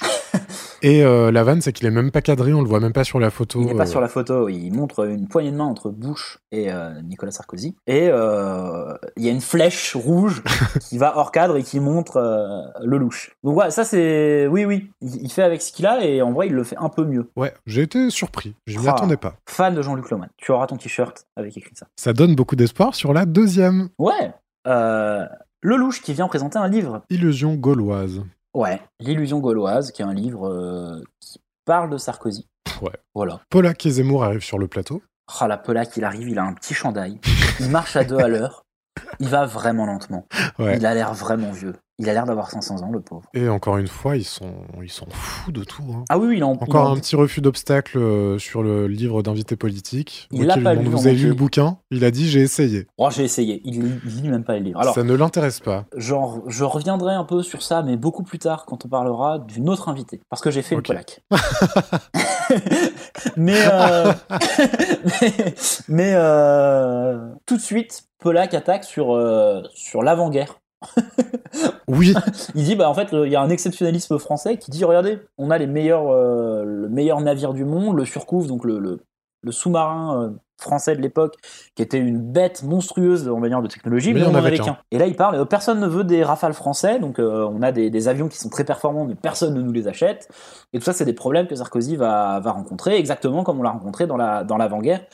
Juste les rafales français, c'est encore un problème en 2022. Ouais, ouais, ouais, carrément. C'est-à-dire qu'on n'en vend pas beaucoup, on en a vendu un peu à l'Ara- à l'Arabie Saoudite, il n'y a pas très longtemps. Mais euh, visiblement, ça fait des années qu'on n'arrive pas à, à vendre, euh, à vendre des rafales. Euh, mais alors, ça parle de l'avant-guerre. Polak dit qu'au lieu de l'appeler illusion gauloise, il aurait dû l'appeler les illusions gauliennes. Ouais, très beau. Parce que la France est pétrie d'illusions euh, depuis De Gaulle, justement avec euh, notamment son appareil euh, de défense d'avant-guerre qui est euh, excellente mais en très petit nombre. Ouais. Ruquier arrête rapidement le truc en disant on peut revenir au 21e siècle s'il vous plaît. Ouais, ouais, oui, mais vrai, vrai bon move de la part de, de, la- de l'ami Ruquier. Et là, Zemmour, il voit l'avenir. Il dit, moi, en lisant ce livre, ce que j'ai compris, c'est que vous avez fait quelque chose en l'écrivant. C'est que c'est vous, là, vous venez de causer la défaite de Nicolas Sarkozy à l'élection de 2007. Visionnaire, le type. Comment il a pu le savoir? Il a dit vous avez réveillé ce pourquoi Sarkozy perdra, on va le surnommer Sarkozy l'américain et ça va le faire tomber. Il va à la catastrophe, il va faire 10%. Ouais. Bah, du coup, enfin, vraiment. Heureusement qu'on l'invite pour ses analyses politiques, le type. Ah oui. Et du coup, c'est vrai, ça parle un peu de l'américanisme de, de Sarkozy. On apprend qu'il y a Fabius notamment qui, l'a appelé le caniche de Bush. Ouais, ouais, et, euh, et que c'est un. Ouais, que c'est quelque chose que rejettent vachement les Français de, de cette américanisation, en tout cas le fait d'être allié aux Américains euh, à cette période, parce qu'il y a un peu l'Europe, je pense, et puis parce que, euh, euh, comme c'est une puissance plus grande, je pense, les gens sont pas très euh, contents de- d'aider ou non les, les Américains. Et puis en 2003, il y a eu, Bah, y a eu une rupture Ouais, ouais, ouais. au moment où on ne va pas faire la guerre, euh, on refuse d'aller d'aller aider les Américains dans une coalition contre l'Afghanistan et l'Irak, non l'Irak, L'Irak. pour l'invasion irakienne. Et, et euh, bah, Bush nous a fait la gueule, hein, donc. Donc le fait que Sarkozy revienne quand il est dans le gouvernement de Chirac et euh, potentiel candidat à l'élection présidentielle, ça, ça recrée des liens et c'est plus ou moins mal vu. euh. comme une trahison et un, et un retour en arrière. euh, Ouais, ouais, c'est extrêmement mal vu. hein. Donc euh, Pierre Lelouch défend Sarkozy en disant qu'il est libre dans sa tête, qu'il veut montrer qu'on désire plus une relation de partenariat avec les États-Unis qu'une relation de soumission. Ouais, qui a eu, a eu besoin d'une relation de confiance. Ouais. En revanche, il a très peur de la Chine. Ouais, et, Et de de l'Inde. l'Inde. Parce que c'est des puissances démographiques déjà à l'époque, il n'y a pas de. Ouais, ouais, ouais. Et puis ça va devenir euh, des puissances euh, économiques. Donc là, il se place en géopoliticien euh, de qualité extrêmement compétent. Mais il l'est après. Pierre Lelouch fait vraiment sa, sa spécialité. Bah, c'est ça, c'est sa spécialité. Donc il met ça sur le tapis, et c'est peut-être une évidence pour nous, mais euh, je sais pas si en 2006, le fait de dire bah, dans, dans 15 ans la Chine elle bouffe tout le monde, c'était déjà autant mis en avant. Et, et il dit attention, parce que nous, ce qu'il va falloir qu'on fasse en fait pour se sortir de ça, c'est que sur tout ce qui va être les céréales et euh, l'agriculture, on sera, on sera bouffé. Sur ce qui va être euh, les usines, on va être bouffé. Nous, il faut vraiment qu'on parte sur la technologie. Oui, et ça, personne n'y croit sur le plateau. Non, personne n'y croit du tout. Et euh, Bah, face à l'Inde et, à la- et à la Chine, euh, j'imagine qu'à l'époque c'était la bonne idée, en disant bah, en fait ils ont beaucoup de terres pour, euh, pour l'agriculture et ils ont beaucoup d'usines parce qu'ils ont beaucoup de, de possibilités d'emploi euh, grâce à une démographie forte, faut qu'on aille sur, sur l'intelligence. En vrai, ça s'est pas passé comme ça ou, ou je suis con? En tout cas, ce que je sais, c'est qu'aujourd'hui, quand on parle de technologie, tout le monde ne dit pas Oh, mais c'est n'importe quoi, la technologie en France. Il y a quand même eu un basculement, je pense. Ok, ok. Il y a Lelouch qui veut supprimer les premiers ministres. Ouais. En disant bah à terme ça deviendra de moins en moins important et soit le premier ministre va prendre la place d'un président de, facto où le président aura de moins en moins de pouvoir, soit il sera complètement désuet euh, ce poste de premier ministre et en fait le, président sera là et ce sera fantoche. euh, voilà, il sera fantoche en fait le, premier ministre, il sera juste là pour être quelqu'un. Euh, donc lui il veut supprimer le, poste de premier ministre et là il y a, y a Zemmour qui dit mais vous dites ça parce que vous ne l'avez jamais été et le loup dit bah attendez vous n'êtes pas dans le futur et une carrière politique c'est long. Et on le sait, quelques années plus tard, euh, rien, Pierre Lelouch sera jamais euh, Premier ministre. hein, euh. Non, il sera au mieux secrétaire d'État, je sais plus quel ministère. C'est l'international, c'est la défense, non? Ouais, sans doute. comme ça. On en a marre des 35 Ouais, heures. bah oui, hein. À droite. Faut virer ça. Hein. c'est agaçant. T'imagines, les gens, ils ont du temps pour eux et du coup, bah, il y a une moins bonne productivité. C'est marrant parce qu'on a eu deux candidats, de... enfin deux personnalités de gauche les deux semaines dernières qui disaient la même chose. On en a marre de... des 35 heures. Bah ouais, ouais, ouais, ouais. Bah, Et, et Zemmour n'est pas d'accord. Ouais. En disant les 35 heures, ça servira à rien, travailler plus. D'accord, pour gagner plus, ça ne se fera pas en fait à cause de la mondialisation. Oui. Puisque les pays d'à côté vont travailler autant et, euh, et c'est moins cher ce qu'ils qu'ils produisent. Les, les ouvriers sont moins chers à payer, donc en fait ça servirait à rien de, de, de travailler plus. Bon, ben Zemmour qui est pour les 35 heures. Incroyable. Euh, par dépit et par opposition à Sarkozy mais, et à Lelouch, mais bon. Et c'est tout. Étonnamment, ça s'est passé assez vite euh, cette euh, interview. Ouais, ouais. Et c'est cut 1500 fois par contre, c'est sûr. Ouais. C'est sûr que t'es euh, de partout, donc je pense qu'il y a eu une, une discussion beaucoup plus longue. Mais putain, ils ont découpé ça. Et c'était pas si désagréable que ça. Je m'attendais à pire. Bah non, parce que du coup, c'était, c'était, euh, ça s'est passé très simplement en fait. Euh, Ouais, ouais, ouais. L'interaction était pas très longue et puis ça a été, c'est, comme c'était surcoupé, il n'y a pas eu de débat. Je, je sais pas pourquoi ça a été autant cut.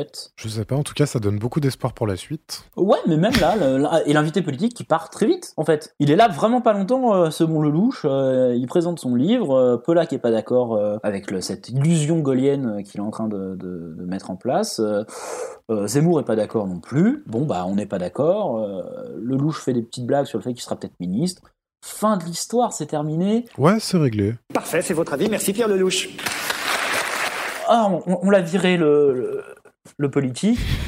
Putain, quelle belle émission. Incroyable. Le sans faute. La meilleure. Ça ne peut que bien se passer pour la suite. En plus, on reçoit Yasmina Kadra. Et moi, je l'aime beaucoup. Yasmina Kadra, pour ceux qui ne connaissent pas, c'est un auteur. Euh, alors, il s'appelle Yasmina Kadra parce qu'il a pris un nom féminin, euh, ce qui est déjà une prise d'opposition, hein, puisque euh, il est algérien et prendre un nom féminin, un nom de plume féminin, c'est révolutionnaire. Et il a écrit des livres, voilà, qui, par- qui traitent parfois du terrorisme. J'en ai lu quelques-uns, notamment l'attentat que j'aime beaucoup, et qui était le livre précédent, je crois, que, de celui qui présente. Ouais, je crois que c'est ça. À ce moment-là, donc il vient pour présente présenter les, les sirènes, Sirènes de de Bagdad. Bagdad. Ouais, très beau livre, selon Riquet. Tout, tout le monde, globalement, est d'accord pour dire que c'est un très bon roman. Voilà. Mais alors, euh, pour avoir lu donc l'attentat et ce que le jour doit à la nuit de Yasmina Kadra, euh, c'est vraiment très cool ce qu'il écrit. En tout cas, ces deux-là étaient incroyables. Euh, Là, les sirènes de Bagdad, je sais pas du tout. Euh, Ruki raconte un peu l'histoire du livre. En gros, c'est le parcours de quelqu'un qui est pas forcément fanatique et qui va devenir, pour un tas de raisons, kamikaze terroriste. Ouais. Euh, donc euh, l'histoire de comment on devient terroriste dans un pays en guerre et euh, où le terrorisme est partout et où les Américains sont, en- sont sur place. Kadra met en évidence le dialogue de sourds entre l'Orient et l'Occident et essaie de, de- de comprendre ce qui se passe comme processus dans la, la création du terrorisme. Voilà, pour- pourquoi pas, pas tant sur les raisons pour lesquelles il y a du terrorisme et, et des, des gens qui sont à la tête de ça en fait, mais pourquoi un individu, lui, il parle vraiment d'un individu qui va passer de quelqu'un qui est instruit. Donc pour lui, selon lui, c'est les gens qui ont le moins de chances d'être, euh, de devenir des terroristes en fait, les gens instruits qui veulent être professeurs de lettres, etc., etc. Et comment cette personne va être amenée à euh, subir un- une radicalisation euh, de la part des gens qui l'entourent et comment il va lui se perdre et accepter cette radicalisation, etc., etc. Ruquier lit un morceau de livre. Ouais. Il lit un extrait du livre sur une descente donc des, des soldats américains dans l'habitation de ce jeune homme qui vit à ce moment-là, qui, qui est retourné vivre chez ses parents, et sur un peu la première fois qu'il voit son père vraiment désarmé euh, face à des Américains qui se montrent bourrus et, euh, et voilà, c'est une opération militaire avec un, un civil assez âgé qui est le, le- le papa du, du narrateur. Et putain, mais qu'est-ce que j'aime quand Laurent Ruquier lit. Ah ouais? Ouais, moi Ah, aussi. je veux ouais. qu'il fasse des audiobooks. C'est vrai. C'est incroyable. Je, je, je m'en étais pas souvenu. Il avait pas beaucoup lu sur les deux dernières émissions. Mais là, ça m'a frappé. Mais, mais je veux des livres et lit par Laurent Ruquier. Il lit très bien. Il est fluide. Alors, c'est sa voix euh, aussi que j'ai- j'aime bien. Pour moi, non, mais c'est une Madeleine de Proust, un peu la voix de Laurent Ruquier, la radio, tout ça. Et, euh, ah, j'adore. Il vient chez lui, dans sa maison. Vous savez ce que c'est que la maison pour un bédouin? C'est un sanctuaire sacré. Et il s'attaque à son père, les Américains. Exactement. Et il le voit nu. Et un bédouin ne peut pas accepter ça. Et au moment même où il a vu son père nu, il a compris qu'il ne pourra plus jamais lever les yeux sur son père. Et quelque part, son père venait de s'effacer. Donc il venait de mourir. Laissez-le tranquille, il est malade. Les soldats sortirent le vieux. Je ne l'avais jamais vu, mon père, dans un état pareil, avec son slip défraîchi qui lui arrivait aux genoux et son tricot de peau usé jusqu'à la trame. Sa détresse dépassait les bornes. Il était la misère en marche, l'offense dans sa muflerie absolue. Laissez-moi me rhabiller, gémissait-il. Il y a mes enfants, c'est pas bien ce que vous faites. Il s'adresse aux Américains. Sa voix chevrotante remplissait le corridor d'une peine inconcevable. Ma mère tentait de marcher devant lui, de nous épargner sa nudité. Ses yeux affolés nous imploraient, nous suppliaient de nous détourner. Je ne pouvais pas me détourner. J'étais hypnotisé par le spectacle que m'offraient ces brutes. Je ne voyais même pas les brutes qui les encadraient. Je ne voyais que cette mère éperdue et ce père efflanqué au slip avachi, au bras ballants, au regard sinistré qui titubait sous les ruades. Dans un ultime sursaut, il pivota sur ses talons et tenta de retourner dans sa chambre, mettre sa robe et le coup parti, crosse ou point, quelle différence, le coup parti, le sort en fut jeté, mon père tomba à la renverse. C'est euh, le dernier drame qui va évidemment faire basculer totalement euh, le personnage principal de votre livre dans le fanatisme, dans le terrorisme. Zemmour commence et il dit bon, j'ai beaucoup aimé le livre. Vous écrivez très bien. Et alors, il aime bien, mais moi, mon problème, mon seul problème avec le livre, selon lui, hein, moi mon seul problème avec le livre, Monsieur euh, Cadra, c'est que vous, vous essayez, en essayant de rendre plus humain le visage des terroristes, pas du terrorisme, mais des terroristes, vous diabolisez vachement les Américains. C'est ça. En gros, pour lui, c'est très manichéen. Voilà. En voulant montrer une autre vision, pas manichéenne donc euh, du conflit, en fait, on, on- on a juste l'o- l'opposition, euh, la, la vision opposée, mais qui est tout aussi manichéenne dans le livre. Kadra montre dans son, dans son livre que tous les Arabes sont des méchants aux yeux, aux yeux des Occidentaux. Mais lui, dans son livre, apparemment, selon Zemmour, il dit que tous les Américains sont des méchants. Ouais. Donc, euh, il, il- il remet en question ce, ce qui lui semble être du manichéisme pour lui. Voilà. Et Cadra s'en défend en disant c'est pas tant ça, c'est la vision qu'en a un, un civil qui voit cette opération euh, militaire et surtout la bavure qui est commise Voilà. à ce moment-là. Selon Cadra, encore une fois, ni toi ni moi n'avons lu le livre, les Américains se rendent compte euh, de leur bavure et qu'ils sont allés trop loin, etc., etc. Donc ils montrent que c'est une erreur, mais que ça reste ça. C'est pas une, Voilà, une ouais, intention malveillante et que c'est une erreur qui est à la base, pas vraiment à la base, mais qui est à ce moment-là du, du, du livre. Euh, Il y a d'autres euh, bavures hein, qui sont commises visiblement par l'armée américaine dans le livre de Yasmina Kadra. C'est pas des faits réels en plus, mais euh, voilà.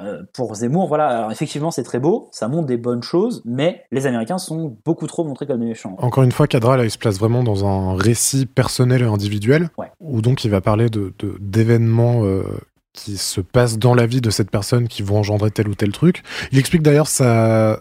Ce bouquin, ça a commencé parce que lui, il voyage beaucoup, il a toujours des problèmes dans les aéroports euh, à cause du Ouais, délit de faciès. faciès. Il essaie de faire comprendre aux, aux Occidentaux que, bah, que les Arabes sont pas tous des terroristes. Il met vachement en avant la, la culture euh, du monde arabo-musulman, euh, notamment par l'Antiquité, les sciences, la traduction des Grecs.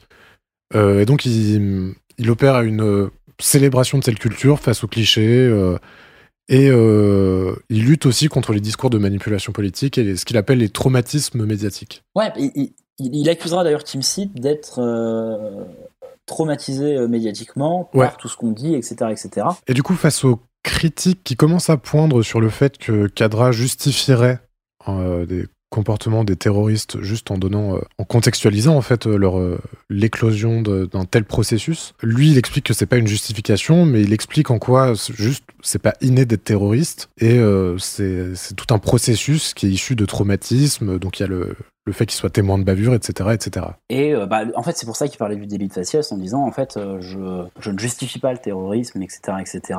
Mais il y a une position de certaines personnes vis-à-vis du monde arabo-musulman qui fait qu'en tant que individu, on se sent euh, marginalisé et, euh, et peu respecté euh, aux yeux du monde, et que ce, ce- cette vision, en fait, elle se retrouve même dans les pays arabo-musulmans dans lesquels il y a des conflits et où d'autres pays sont impliqués, des pays euh, type les États-Unis. Ouais. Et encore une fois, il est très sur l'individu. À aucun moment, il justifie Ouais, ouais, les, les, les bases et les, les racines qui mènent à, euh, à avoir des, des groupes terroristes, en fait. Lui, il est Oui, sur un sûr. individu. Et il va dire un truc qui va un peu envenimer euh, tout le reste du débat. Il va avoir une phrase, une formule. Il va parler de, des terroristes, euh, non pas en tant que terroristes, mais en tant que résistants. Et la formule, je pense, est mal choisie dans le sens où il n'a pas l'occasion de la- de l'approfondir. Parce que on est d'accord que euh, lui, ce qu'il dit, c'est pas, il compare pas ça à des résistants dans le sens où euh, il résiste pas au nazisme. Il Oui, personne de nazi en fait, mais c'est juste qu'en France, je pense qu'on voit vachement le, le, le mot Bah, résistance. c'est hyper sous- tenté comme mot, ouais. Ouais, voilà. Mais en fait, lui, ce qu'il dit, c'est que c'est des gens qui résistent à quelque chose Littéralement, ouais. et qui le font de cette manière-là, malheureusement très violente et euh, etc. etc. euh, parce que ils ont euh, cette unique solution au vu de ce qu'ils voient, etc., etc. Et que l'individu, en fait, qui veut résister, il a que cette non, il a pas que ça, malheureusement. Enfin, heureusement, il a pas que ça, mais lui le voit comme une des possibilités de résister contre euh, des injustices et des, des situations qui sont faites, et que c'est un peu la seule porte qu'on offre à ces gens pour s'exprimer, euh, parce qu'on ne les écoute pas, Voilà, justement, parce que parler de terrorisme, ça les essentialise et ça les éloigne, alors qu'au contraire, lui pense qu'il faut établir le dialogue, parce que jusqu'à un certain point, en tout cas, c'est possible de leur parler, de, leur faire, de les faire sortir de cette résistance-là, et de, Oui, du coup, parler de résistance, ça permet de, de, ouais, de créer un pont, de pas les isoler. Ouais, en fait, ce qui monte dans son livre, ce qui monte dans son livre, c'est justement le fait que ce, type-là qui aurait pu, je pense, enfin, ce, le, ce personnage-là, parce que Yasmina Kadra, quand même, il a été militaire dans la lutte antiterrorisme pendant plus de dix ans. Donc, en fait, il sait que ces gens-là, c'est des gens qui ont un parcours et qu'à plein de moments de ce parcours, bah, la branche qui est prise, c'est celle de la radicalisation et de la violence, alors que c'est possible d'aller dans d'autres euh, directions. Et là, en fait, le fait qu'il utilise le mot résistance, ça embrase le plateau. Ouais. Pollack dit, bah, enfin, ça n'a rien à voir parce que les résistants de la Seconde Guerre mondiale ne tuaient pas de civils.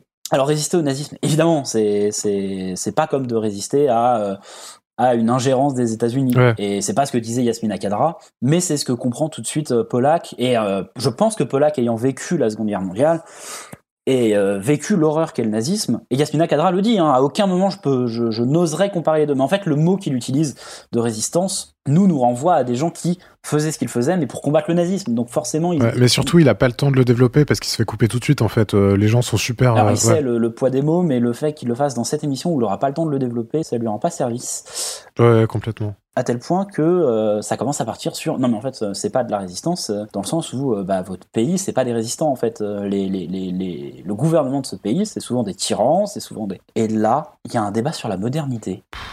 Ouais, parce que au début, tout le monde était euh, dans une espèce de couche superficielle en disant oui, c'est très bien qu'on valorise la culture euh, du monde arabo-musulman, euh, l'Antiquité, etc. Euh, dit qu'il aime beaucoup cette civilisation. il a vécu un moment en Iran. Zemmour aussi est assez d'accord, mais au bout d'un moment, Zemmour quand même dit qu'il y a une régression du monde arabo-musulman, qu'il y a une violence endogène au monde arabo-musulman, qu'ils ont raté le- leur noce avec la modernité. Et là, il utilise une phrase de Régis Debray, je crois, Ah. qui dit que l'islam connaît son Moyen Âge après la Renaissance. ouais et au moment où Yasmina Kadra lui dit encore une fois Yasmina Kadra qui est peut-être sur l'individu à ce moment-là il dit mais euh, allez-y expliquez-moi en quoi vous êtes plus est-ce que vous vous trouvez vous êtes plus une personne plus moderne que moi? Ouais. Euh, et Zemmour dit bah oui je vais vous l'expliquer Tout de suite là? Aucun. Ça a commencé? Ah ouais, bah, je vais vous l'expliquer en fait pourquoi je suis plus moderne que vous. Et, euh, et encore une fois, il y a ce, il y a ce détail euh, bête, mais qu'ils sont pas du tout sur la même longueur d'onde. Zemmour Ouais. a décidé de parler de latéralité de, du monde arabo-musulman dans les troubles qu'il est en train de connaître en 2006, et, etc. Là où bah, Yasmine Kadra est juste, oui mais d'accord, mais il y a des individus quand même euh, dans le lot qui eux sont, ne rejettent pas cette modernité. Ils sont dans un système euh, qui peut-être, selon vous, rejette cette modernité ou en tout cas n'est pas en phase avec cette modernité, mais il y a toujours moyen de, de discuter, non? Et alors Zemmour, il est non, non, ben, tuez vos, tuez vos tyrans, on en reparle après, quoi. Il dit c'est à vous de briser les chaînes, les Français ont coupé la tête de Louis XVI. Et Cadra répond magnifiquement en disant bah, c'est c'est ce qu'on est fait, c'est ce qu'on essaie de faire, de briser les chaînes, mais sans couper des têtes parce que nous on est un peuple moderne. Ah ouais, et ça c'est Très, Là, très beau. rigole beaucoup. Et Laurent Ruquier, en mode, ah oui, Laurent Ruquier qui à ce moment-là, c'est son moment de la soirée. parce qu'il va devoir donner des tours de parole. Et c'est la première Ouais. fois que j'ai l'impression qu'il le fait. C'est-à-dire qu'il dit bon, euh, on va laisser parler euh, euh, Yasmina Kadra, ensuite Zemmour pourra répondre, et après Hélène Segara voulait parler. Parce que sur la première, il faut rien. Sur la deuxième, ça se fait un peu naturellement sans qu'il ait trop besoin de le faire. Oui, ça se tape pas dessus. Donc. Et là, il a besoin de le faire. Et euh, on Ouais. verra s'il réussit ou pas, mais il le fait. Et là, il décide que euh, c'est le moment de faire rentrer un nouvel intervenant. Mouloud Aounit, militant antiraciste, président du MRAP, le mouvement contre le racisme et pour l'amitié entre les peuples. Voilà. En vrai, à ce moment-là, moi je me dis, ah oui, c'est bien parce que euh, Yasmina Kadra est un peu seule face à des gens qui ne sont pas d'accord avec lui. C'est-à-dire que les deux euh, polémistes ne sont pas d'accord avec lui. Et en plus, il y a, euh, il y a Monsieur Lelouch qui euh, n'est pas non plus d'accord avec lui. C'est-à-dire que tout le monde est d'accord sur le fait que le terrorisme n'est pas une euh, fatalité. Ça, ils, ils- ils le disent tous à un moment et je pense sincèrement qu'ils le pensent tous. Mais c'est juste que sur les origines de ça, euh, il y a vraiment un truc où, où Yasmina Kadra n'est pas d'accord sur les, les- le fait que ce soit parce que c'est des musulmans qu'il y a de- ce terrorisme-là. Ouais. Alors que c'est vraiment remis. Mais parce que à ce moment-là, ça y est, c'est terminé. Il y a complètement le, le pont est fait entre terroristes et musulmans. C'est-à-dire que l'amalgame est fait en fait. À un moment, euh, la discussion elle s'envenime tellement. Et en plus, je suis désolé, mais là il y a Patrick Timsit qui nous perd. Ça y est. Oui, Il interrompt tout. on sait pas pourquoi il prend la parole. Il dit qu'il est, qu'il trouve le débat très intéressant, que là il est en position de spectateur, mais qu'il peut pas s'empêcher de ressentir une forme de peur. Parce que quand on manie des concepts comme terrorisme et résistance en même temps et qu'on en fait plus ou moins l'amalgame, alors ce que c'est pas ce que fait Cadra, bah c'est un peu dangereux. C'est pas ce que fait Kadra, mais là c'est ce que la discussion donne. Ouais, voilà. Pour le coup. Et il dit, ah, c'est un peu dangereux, j'aime pas trop, et puis c'est compl- plus compliqué à suivre. Et euh, quoi? On n'était pas d'accord sur ça euh, quand on l'a entendu. Euh, et toi, t'avais, Ouais, pas du tout. toi, t'avais même, t'as été plus loin en disant que les gens qui regardent cette émission, Bah, ils sont un minimum assez investis et intéressés par le sujet. Et de manière générale enfin là on a regardé l'émission on n'est pas euh, bon, on a un minimum de culture politique mais on n'est pas enfin c'est vraiment prendre les spectateurs pour des gros débilos quoi. Je trouve que Cadra enfin ou alors en fait en fait le problème c'est qu'il s'en prend à Cadra en disant c'est dangereux ce que vous faites parce que vous parlez très bien vous le faites très bien mais vous maniez des sujets euh, très dangereux. Alors qu'en fait je crois que le problème ce qui est dangereux c'est l'émission qui prend des paroles de Cadra et qui les met qui les contextualise mal qui lui laisse pas le temps de les exprimer et qui crée une espèce de gloubi-boulga où là pour le coup c'est hyper dangereux Le discours est brillant, le dialogue est brillant, et on oublie tout d'un coup que l'écoute peut être dangereuse.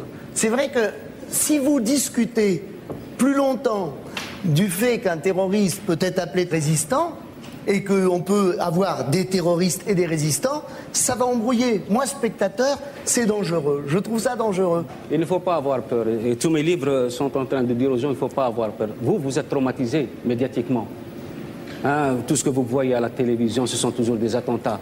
Moi, j'ai fait, je- j'essaie d'aller, j'essaie de remonter un peu Bien sûr. aux sources de ce malheur et expliquer que ce sont des gens qui ont besoin d'aide. Ça passe d'un truc à l'autre très rapidement. Ouais. Euh, et de manière, et de manière, il y a les cuts et puis parfois c'est de manière très euh, très directe où d'un coup un intervenant va prendre la conversation et la faire changer de direction. ouais c'est Ce ça qui va emmener la réaction forcément d'un autre intervenant.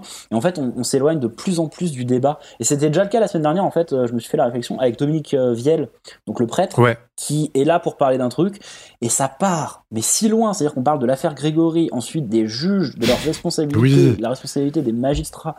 On revient sur la, le fait que ce soit la faute un petit peu de Ségolène, enfin un petit peu, que ce soit la- les conséquences des actions de Ségolène Royal.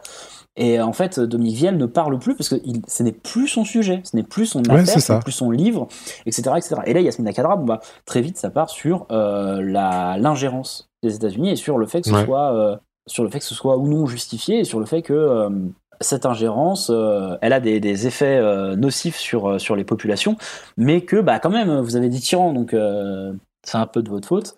Et donc quand Mouloud arrive, moi je me suis dit, il va peut-être rétablir un sort d'équilibre des forces entre bah, Pollack qui est, qui est pas d'accord, Zemmour qui est pas d'accord, et genre le, Pierre. Lelouch qui est pas d'accord non plus. Euh, mais sauf qu'en fait, il arrive à un moment où la conversation est déjà commencée, c'est-à-dire qu'il coupe un peu la conversation, Ouais. il s'assoit, il dit mais moi je suis d'accord avec euh, avec Yasmina Kadra, faut remonter aux sources du, du, du malheur et des souffrances, puisque c'est ça qui engendre une certaine violence. Et en comprenant cette souffrance, et les autres sont en mode oui mais en fait euh, c'est pas de ça dont on parle. Donc c'est terminé. ouais et là c'est foutu euh, là ils sont cinq à tous se parler les uns sur les autres ouais, il y a plus rien à en sortir de ce débat Ouais, et là, il y a un truc qui, qui met encore plus le feu aux poudres avec cette histoire de En fait, il y a l'ingérence des États-Unis qui va laisser le, puisque c'est en Irak à ce moment-là, qui laissera l'Irak dans une dans une guerre civile en fait. Au moment où ils vont partir, Voilà. Yasmina Kadra dit ce sera ce sera terminé, il y aura euh, il y aura des problèmes de guerre civile. Et, euh, et Zemmour dit oui mais c'est vous qui leur dites de pas partir en fait aux Américains. Enfin c'est vous. Euh, il dit vous en vrai il dit vous Ouais, ouais, ouais. en disant euh, bon les Arabes en général. Mais alors que Yasmina Kadra est, est algérien donc pas du tout pas, pas- pas du tout irakien. ce Ah, Quel soit. enfer. Et en fait, à aucun moment on se dit, bah oui, mais en fait, ils sont venus de base alors que. Enfin, ils sont là, quoi. Oui, on leur demande de rester, mais parce que la situation, elle, elle s'est envenimée au moment où ils étaient là, etc., etc. Yasmina Kadra est pas du tout euh, d'accord avec ça, mais il aura pas le temps de parler. Et là, Zemmour, Ouais. il est en mode, bah, en fait, culture de la démerde, c'est, c'est, faut prendre vos responsabilités, couper la tête à vos, à Vos vos, à tyrans. vos tyrans. Et puis, bah, il y a une élite euh, qui, qui prend parti en fait des faiblesses laissées par les troubles dans le monde, dans le monde musulman et qui, qui sont en train d'en, d'en, d'en prendre, d'en faire beaucoup. Et bah oui, vous vous faites massacrer, mais en même temps, vous êtes en position de faiblesse. Et là, euh, Et du coup, il y a tout ce conflit entre, euh, d'un côté, Kadra, qui est encore une fois toujours sur un récit, un vécu personnel, Zemmour qui essentialise et qui généralise. Mhm. Donc Zemmour reproche à Kadra de parler d'humiliation, de concepts vraiment euh, intimes et d'émotions presque. Euh, donc il dit c'est des grands mots, l'histoire c'est pas, c'est pas une question de sentiments et d'émotions, c'est une question de rapport de force. Et euh, Aounit dit mais c'est aussi du vécu. Ouais. Euh, je suis d'accord que c'est pas les méchants et les gentils, mais là justement le bouquin de Cadra c'est pile la mise en évidence de rapports de force et en même temps la prise de conscience du vécu des victimes. des, bah, des victimes et des perpétrateurs. Enfin, Ouais, eh, oui, c'est ça, oui, vrai, de- en vrai, c'est vrai que ce que le livre raconte et ce qui est un peu raconté aussi dans euh, ce que le jour doit à la nuit, il y a cette idée de c'est les victimes qui se vengent. Tu te vends parce que c'est le, le- le- le terrorisme tel que présenté dans le livre, c'est une histoire de vengeance. Et bah oui, mais pour se venger de quelque chose, faut avoir été victime de cette chose. Et, et Kadra est vraiment en train de dire, mais moi, je jamais je, je, je ne protégerai ou je n'essaierai de justifier l'idéologie Bien sûr. mais par contre, l'individu qui se laisse séduire malheureusement par ces idéologies, c'est la responsabilité de chacun. Oui, et, cette- ça. et de cette personne en particulier. hein. Il y a aussi, euh, à un moment, il y a une responsabilité personnelle aussi à prendre en compte, mais il y a tout un, un système qui fait en sorte que. Et encore une fois, c'est le, le systémique hein, que, que Zemmour euh, refuse parce que sinon, c'est remettre en cause tout un tas de, de ses valeurs, je pense. hein, mais euh, qui,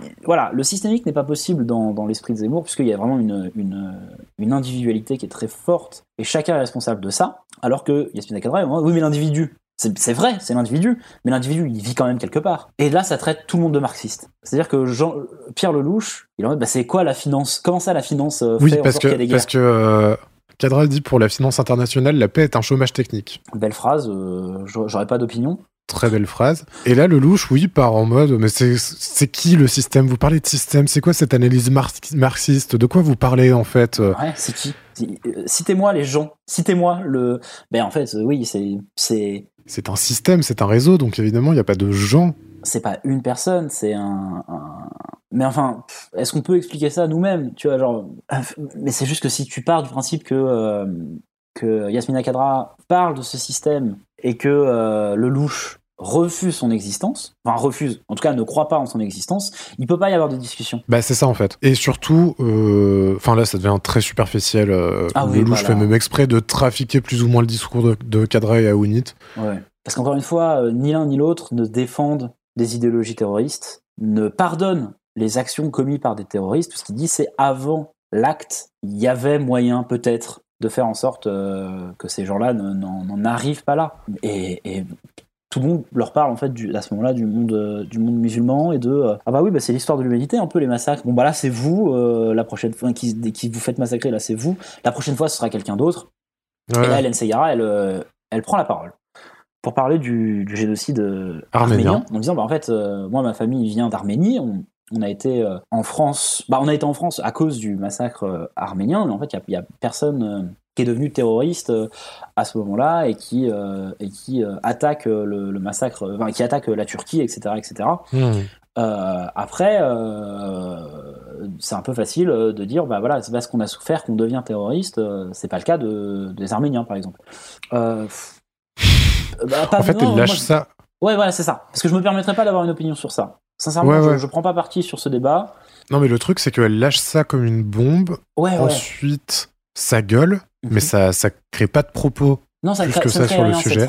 Euh, Et en fait, c'est un peu, c'est un peu constitutif de tout ce débat, c'est que chacun pose sa bombe, Mm, donne son avis et sa grille de lecture, et c'est surtout pas de la, de la rendre compatible à celle des autres. Et juste à la fin du débat, tu te rends compte que chacun est d'accord avec lui-même et qu'il n'y a pas, euh, ouais. il y a pas eu de dialogue. Et on s'est fait la réflexion. On était éreintés à la fin de ce débat. Ouais, moi, ce passage, il m'a donné envie de reprendre la clope. euh, j'ai- Ouais, vapé comme un pomplard pendant tout, C'est vrai qu'après t'es euh, parti, t'étais t'étais au fond. Ah ouais, ouais, euh, j'en pouvais plus. T'étais dehors. Ouais, non, mais parce que vraiment là, on s'est on s'est accordé une petite pub, on va dire.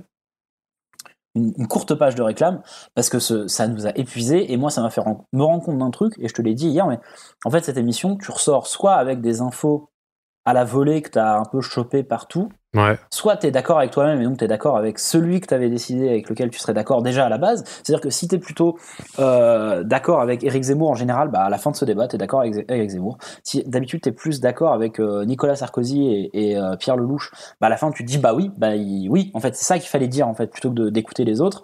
Si tu es d'accord avec euh, Michel Polac, tu es plutôt d'accord Mhm. avec Polac, et si tu es plutôt d'accord avec Yasmina Kadra, tu es plutôt d'accord avec Yasmina Kadra. Moi, politiquement, je le connais pas, Yasmina Kadra. C'est-à-dire que moi, j'ai lu ses livres, et dans ses livres, ça parle, ça parle de vie à chaque fois, c'est des, des beaux, enfin, c'est des belles histoires de vie, ou alors terribles, dans le cadre de l'attentat. Euh, je ne connais pas ses opinions politiques.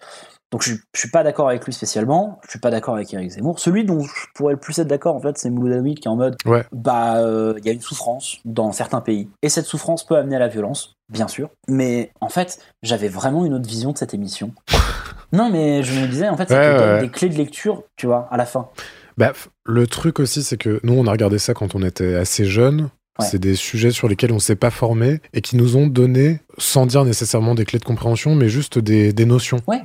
Et de la culture et des, des- de la contextualisation sur certains sujets. Euh, C'est pas des sujets qui sont traités avec profondeur, mais ils sont quand même traités 26 minutes à un moment de notre vie. Il y a un chemin qui est fait dans notre, euh, dans notre tête, quoi.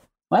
Mais c'est clairement pas suffisant et c'est clairement maladroit et ça peut mener à tellement de confusion et de. Et là, pour le coup, c'est hyper dangereux. Ouais, mais moi je suis en fait, fi- tu vois, bah finalement, euh, je suis pas d'accord avec la manière de faire de Team Seat à ce moment-là. Ouais. Mais en fait, il a raison. Mais il a mis le doigt sur un truc, ouais. En fait, ouais, c'est puisque personne ne parle vraiment. En fait, oui, c'est dangereux la, la manière de faire de, de l'émission vis-à-vis des propos de Yasmina Kadra. C'est vrai? Ouais, ouais. Putain, Team 6, il a raison à ce moment-là de dire bah en fait là, vous avez utilisé le mot résistant.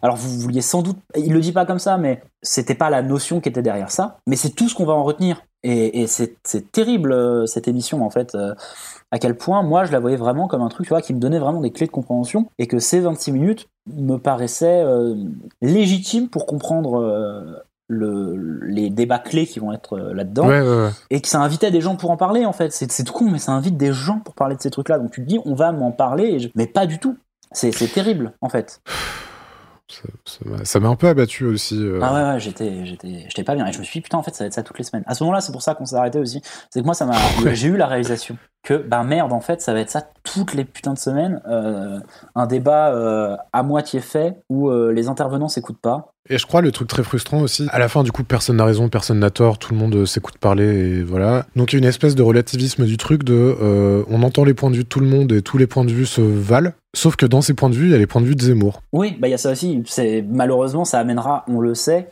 à, à la, au visage politique aujourd'hui. C'est vrai, c'est vrai, c'est tout à fait vrai. Mais et en plus, je trouve que l'émission est pas du tout efficace à cause de Polak. Ouais. Qui est censé être le contrepoint de ça et qui ne l'est pas. Ce duo ne marche pas. Je, je- je le dis, si je devais juger les duos euh, à chaque fois, je pense que ce duo ne marche pas puisque il n'y a pas d'opposition aux propos de Zemmour. Et c'est-à-dire que déjà les propos de Zemmour, les avoir à la télé, c'est les avoir toutes les semaines, leur donner une légitimité toutes les semaines euh, sur une heure de, grand, alors de grande écoute de deuxième partie de soirée, mais quand même, euh, elle, fait, elle fait 40% de, de part d'Odima, et même si t'es pas d'accord avec lui, tu l'entends tous les jours, enfin toutes les semaines. Tu l'entends toutes les semaines face à des gens où le type qui est censé pas être d'accord avec lui, pas trop d'accord avec lui, ou en tout cas qui est censé euh, amener un équilibre, ne lui donne jamais tort en disant oui ça c'est vrai et en étant mou du slip parce qu'il est un peu pour reprendre une expression de Bigard mou de la bite. Et du coup, là, pour le coup, sur les premières, c'est dramatique de voir que en fait, Zemmour a un champ de tir incroyable Ouais, monumental. et que euh, Ruquier, qui se targue de ne surtout pas inviter les gens d'extrême droite, laisse parler quelqu'un qui, on le verra par la suite, était d'extrême droite, visiblement. Et toi, t'avais, t'as, t'as ce truc dont tu as parlé la semaine dernière, sur le fait que euh, il s'est pas, il il n'est pas devenu de plus en plus euh, de- d'extrême droite et qu'il l'était déjà beaucoup à l'époque. Bah encore une fois, en fait, euh, il y a notamment une interview de Ruquier, je crois, c'est dans TPMP il y a quelques années de ça, où il était interviewé sur euh, Zemmour et euh, Ruquier lui-même dit donc bah le concept au départ c'était euh, Polak Zemmour, donc Zemmour quelqu'un de de très à droite et Polak quelqu'un censé être de très à gauche. Déjà là, c'est pas du tout manifeste du coup, comme tu l'as dit dans, dans cette émission. Et euh, son, son discours, c'est donc euh, je les ai invités pour ça. Sauf que Zemmour, de plus en plus, est devenu très très très très très à droite, et c'est pour ça qu'au bout d'un moment, j'en ai eu marre et que je l'ai viré. Mais en fait, je suis désolé. Dès le début, il était très très très très très de droite. Et quand tu mets pas il est pas au max. mais oui, et quand tu mets pas d'opposition à ça, bah tu légitimes un discours par- un discours dangereux parmi tant d'autres. Et euh, ouais, c'est enfin c'est consternant. Ouais, parce que Polak laisse faire en fait. Et si, et si Polak laisse faire, qui est censé être le, le contrepoint, bah ça veut dire que celle-là, ça va, elle est pas si terrible que ça, cette phrase-là. Sauf que c'est plein de phrases. Et aussi, il y a un peu un truc de, de pouvoir de Polak et Zemmour qui sont euh, les polémistes attitrés de l'émission, qui ont des compétences journalistiques et euh, d'analyse, et donc et dont le discours est censé être un peu pertinent. Ne serait-ce que par leur statut, leur euh, position est vachement mise en Ouais, valeur. c'est horrible. Non mais oui, c'est vrai que leur, leur position est, est mise en avant parce que dès que ça devient précis, on les appelle. Alors que euh, là, à la limite, bah, comme on disait, le, le plus pertinent sur ce coup-là, c'était TeamSeat. Ouais, ah bah oui, oui, oui. Mais bah, après, pas sur euh, la situation, mais sur le fait que ce soit maltraité. Ouais, ouais, c'est ça. Mais parce que c'est c'est maltraité. En fait, c'est ça, c'est maltraité. Tout est maltraité. Et en plus, t'invites tout le temps les mêmes. Ce qu'ils font plus du tout Ouais. maintenant. Les émissions télé ne font quasiment plus ça, d'inviter un type à chaque fois. C'est toujours. Et ne faisait pas ça avant non plus. Aujourd'hui, on, on, on reçoit nanana. En face de lui se retrouvera euh, Philippe, je sais pas quoi, qui est euh, spécialisé de la question de. Oui, oui, oui. Et ça se faisait déjà avant, parce que euh, euh, l'heure de la vérité, ou enfin, je sais pas comment s'appelait cette émission euh, pour de vrai, parce que moi j'ai que la parodie des, des inconnus en tête là tout de suite qui me revient, mais le tin tin tin celui qui posait des questions, c'était un type qui avait une certaine euh, un point bien particulier sur lequel il était professionnel et Ouais, des posait ce spécialités, genre de questions, il voyait ça au travers de ça, tu vois. Et c'est con parce que même, euh, passez à vous, mais l'émission où euh, tu racontes ta vie, c'est mon choix, avait un professionnel de santé qui était Ouais. en rapport avec ce truc-là. Et là, ils le font pas. C'est Zemmour et, et, euh, et Polak, ils savent tout. Et les polémistes, en fait, c'est ça, c'est d'a- d'avoir une opinion surtout, mais ça reste que ça, ça reste une opinion. Et là, c'est pas du tout mis en avant comme ça, c'est en mode, eh ben là, on va- on- pour vous parler de ce sujet en particulier, voici ces deux hommes qui vont euh, vous en parler parce qu'ils savent ce qu'ils ce qu'ils disent, en fait. Et à la limite, euh, je trouve ça plus honnête de faire comme ils ont, comme ils ont fait après, de les inviter pendant toute l'émission. Ouais, pour dire, ils sont. Ouais! Pas que pendant les sujets euh, sérieux. Parce que du coup, là, on prend, on a conscience du fait que, bah oui, ils ont, ils ont des goûts euh, différents en termes de culture, que c'est, enfin, que c'est juste, Ouais, ils ont des positions humaines comme n'importe qui, et que donc même dans des débats euh, politiques, ils auront des positions humaines et qui sont pas euh, Spécialisés. euh, hyper forcément, ouais, spécialisées. Et oui, c'est ça. Ouais, ouais.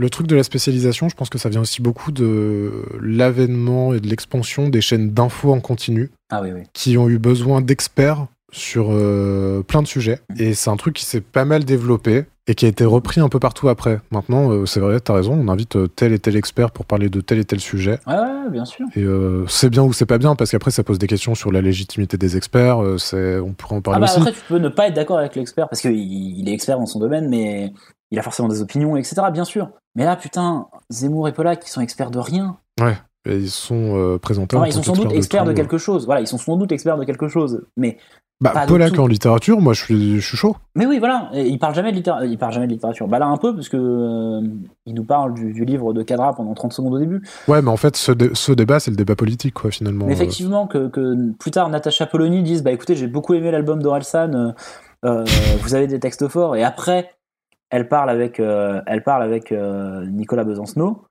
Euh, Olivier. Ouais, Olivier. Nicolas Dupont-Aignan. Euh, tu te rends bien compte que c'est mis sur le même su- sur le même niveau, alors que là, vraiment, on, on le fait venir pour, on les fait venir pour parler politique. Et c'est des journalistes politiques. Enfin, Zemmour est journaliste politique, mais pas surtout, pas surtout. Bah, le, le retour, c'est qu'on était épuisé. hein. Ah, on était claqués. Vraiment, ça nous a fait du mal. Euh, surtout après un aussi beau début d'émission. Ah ouais, c'est pour ça que j'ai vrai. appuyé sur le fait que cette- ces C'était très 3-4 bien. premières euh, vidéos euh, de début d'émission étaient géniales. Et malheureusement, euh, on a été un peu contre Kim Seat à ce moment-là, alors qu'en soi, la manière dont il fait passer ce message à ce moment-là est, est- est affreuse, Ouais. mais finalement, il n'était pas tant dans le, dans le tort que ça. Pardon, Patrick. Ah, pardon, Patrick Ah Non, mais ouais. Euh, mais tout ça, c'est fini. Zemmour et Pollack se cassent. Euh, ouais. puis, respirer un peu. Euh, il est temps d'accueillir sur le fauteuil. Hélène Ségara Écoute, laisse-le. Ne, ne remets pas la voix de. Ouais, Elle était bien. Alors moi, j'avoue, c'est le moment où j'ai, moi j'ai décroché à ce moment-là. Je suis revenu après fort fort euh, dans les notes. Ouais, ouais, Alors, ouais. Hélène Ségara, je suis désolé, euh, mais je me rattrape sur celui-là. Là, à ce moment-là, t'étais en train de chercher des gens du lycée sur euh, Facebook. ah ouais, ouais, j'étais- ah ouais, j'étais parti. Ouais, c'est vrai que là, c'était, c'était catastrophique. Moi, j'ai pris des notes. Ouais, tu as pris des notes. Alors vas-y, je t'en prie, je t'en supplie. Euh, Hélène Ségara vient nous présenter son nouvel album Quand l'éternité, trois petits points. Euh, Ruquier l'introduit en disant, et ça je crois que c'est le seul truc que t'as pris en note. Ah ouais, c'est l'album de la maturité. Exactement. Toujours. On n'a pas la même chose à dire dans la vingtaine que dans la trentaine, je pense. C'est logique chez n'importe qui. C'est comme ça, ça fait partie de notre évolution personnelle et ça se ressent dans une musique au bout d'un moment, forcément. On comprend plus ou moins qu'il y a Orlando qui est sur le projet, Ouais. euh, qu'il a euh, produit ou je sais pas quoi. Euh, elle présente le, la collection, euh, le vinyle un peu particulier où en fait il y a plein d'images d'elle de quand elle a créé l'album, etc. Et là, Ruquier fait un truc dans l'interview. Il lui fait une espèce de guet-apens. Donc l'album, c'est sur la, entre autres, euh, il vient de la mort du beau-père d'Hélène Ségara, donc le père de son Ouais, il compagnon. y a un titre qui s'appelle Phaser. Il y a un titre qui s'appelle Phaser. Et euh, Ruquier le, le- la prend un peu, euh, la piège un peu. Parce que la chanson est faite parce que tous les deux l'aimaient beaucoup. Autant bah, le, compagnon d'Hélène Ségara a perdu son père, mais elle, dans son esprit, elle a perdu quelqu'un, un être très cher. Elle l'appréciait beaucoup. Et là, bout de fils de pute. Hein. Ouais, en fait, je sais plus comment il l'introduit exactement, mais il dit Bon, je vais pas vous faire parler de votre beau-papa très longtemps, euh, c'est un sujet sensible. Et il lui en fait complètement parler. Bah, l'image apparaît en fait. Il fait Ah voilà, c'est son image. Ouais, voilà, voilà. Il y a l'image du beau-père de- de- d'Hélène Ségara, et dont elle était très proche et qui est mort il y a pas si longtemps, quelques mois à peine. Donc, euh, elle fond en larmes. Elle arrive euh, pas vraiment à s'exprimer. Euh, donc, elle parle quand même on- de, de son album. Donc, elle parle de comment on gère l'absence au quotidien. En même temps, elle était dans l'énergie d'une naissance. Elle venait d'avoir sa fille. Et aussi, euh, elle parle du fait qu'elle a eu une enfance très difficile avec son beau-père à elle, donc le, le deuxième compagnon de sa mère. Et euh, bon, tu saisis qu'il y a plus ou moins une espèce de transfert sur le père de son Oui, mec. oui, euh, bah, je sais pas si elle a connu son père ou quelque chose comme ça, mais en tout cas, il y a eu une, Je une- sais pas, ouais. une, une absence de, de figure paternelle sur laquelle elle pouvait se, se projeter. Et vraiment, euh, ça a été sur le, le beau-père, oui, tout à fait.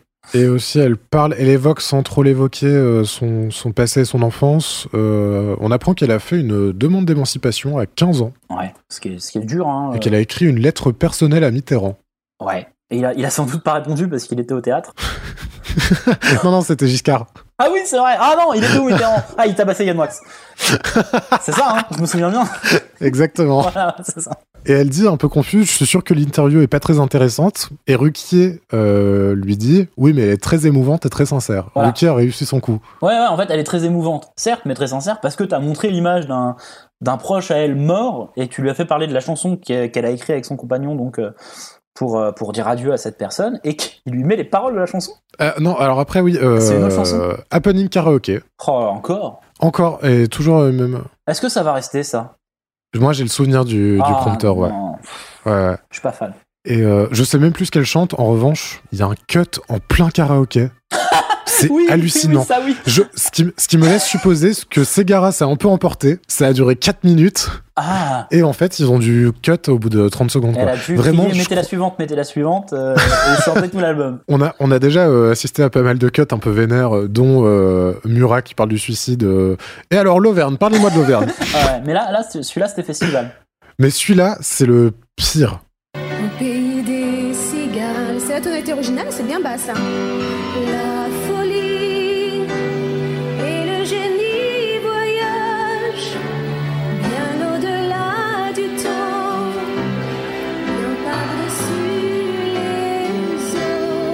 Très. Elle a une jolie voix, Hélène Ségara. Il n'y a pas à dire. Hein. Ah ouais, ouais. Moi, je vous aime. Toute ma vie, j'aurais droit à un analyse publique. J'avais pas pris de notes, je me suis senti mal. Donc j'ai écouté tout l'album. Ah, ah bah, je t'en supplie, euh, parle-moi un petit peu alors. Alors, je suis pas. f- Je vais commencer tout de suite en étant très honnête. Ouais. Euh, je suis pas fan d'Hélène Segarra dans la vie de tous les jours. D'accord. Je- C'est la première fois que j'écoute un album euh, d'Hélène Segarra. Je saurais même pas te citer une chanson dont je suis sûr que c'est Hélène Segara. Et ben moi je peux, je peux euh, dans mon souvenir d'Hélène Segarra. Ah, bien sûr. Donc il y a, euh, y a plusieurs euh, chansons, franchement, honnêtement, elles se ressemblent beaucoup, toutes les unes et les autres. La voix d'Hélène Segarra, c'est pas une voix qui me fait, qui me fait spécialement partir. Par contre, déjà il y a la chanson Phaser, donc celle qui parle de son beau-père et donc qui parle dans le. Je l'ai écoutée plusieurs fois. Ouais. Bah c'est en vrai, en vrai de vrai, tu sens qu'il y a beaucoup d'émotions dans cette chanson. Pas dans la manière de chanter. Elle est, tu vois là, elle, elle, elle se compose beaucoup plus. euh, Après c'est c'est du studio, c'est c'est normal. Mais j'ai quand même été, euh, j'avoue que j'ai j'ai bien aimé la chanson en vrai. euh, le, le, le fait que le, le refrain soit phaser, en fait, c'est elle a une justification pour ça, c'est qu'elle a jamais osé l'appeler papa. Et ce que tu disais, c'était vraiment sa figure paternelle. Ouais. Donc euh, très très belle chanson. Et dans mon souvenir, qui est la deuxième chanson que je vais un peu euh, noter, euh, parce que ça parle de, de gens déracinés qui quittent leur pays euh, Hmm. et qui n'ont pas de, de vraies racines. Et alors, Ah, le, le thème est global, ouais. c'est-à-dire que ça parle pas, ça ne, ne nomme jamais, Ouais. et donc c'est assez universel. Mais en vrai, je pense que c'est sur euh, le fait de, de quitter l'Arménie. euh, Ouais, ça, revient encore sur ça. Donc on est quand même sur trois, euh, trois fois qu'on fait référence à l'Arménie dans cette émission. Enfin, nous, parce que c'est juste que Chirac était Oui. pas là, euh, parce qu'il est en train d'engueuler euh, l'Union européenne en disant qu'il il s'opposait à la Turquie euh, dans l'Union européenne. voilà. Et ben cette chanson-là, elle a, elle a, elle a un- une très belle instrumentale. Voilà. Ok. Le reste, je m'en fous. C'était non. Une note sur 10, euh, cet album. Ah Alors, si Garou c'était 5, on va partir de. Ok. Tu vois? Euh, Là, on part sur du, du 4 sur 10. Ok. Très bien. C'est-à-dire que voilà. Après, c'est c'est très dur, mais c'est pas les musiques que j'écoute. Oui, oui, bien sûr. Ah, si, ah, tu sais quoi? Non, je vais être plus gentil. Ouais. Parce que pour un album de variété euh, que t'écoutes comme ça, Garou, c'est du Mais 8. si ça garou. Oh Ah oui. Et ça, c'est du 6. Tu vois, mais si, si- je pense Ok. sincèrement, parce qu'il y a des chansons qui sont, qui sont affreuses dans, chez Garou, je suis le même, elle est nulle. Elle est géniale. Non, je l'adore, je l'adore, c'est ma préférée. Bah oui. c'est ma Il- préférée de l'album, pardon. Il est venu chanter ça. Et oui, il est venu, bah oui, il nous a fait le plaisir de venir chanter ça. Non, non, mais voilà, euh, ça, ça reste euh, très moyen. hein. Euh, c'est Oui, ce qu'on s'attend. Je pense par contre que c'est ce qu'on s'attend d'un d'un album d'Hélène Segarra quand tu l'achètes. Ok. Si t'es fan d'Hélène Segara, ça peut te satisfaire. Ah, je, je pense. Mais euh, encore une fois, de moi, de ce que je connais d'Hélène Segarra, c'est du Hélène Segarra, euh, c'est du Hélène qui fait du Segarra. Comme pour Garou, c'était du gars qui faisait du roux. non, en plus, c'était pas vrai. Parce qu'en Garou, c'était vraiment. euh, Il y avait les chansons où, où il, il interprétait des chansons écrites par des gens où leur style était, forcément reconnaissable. Euh, voilà, bon, bah, je l'ai écouté. euh, je crois que je vais arrêter d'écouter les. Ah ouais, ça y est, t'en peux plus.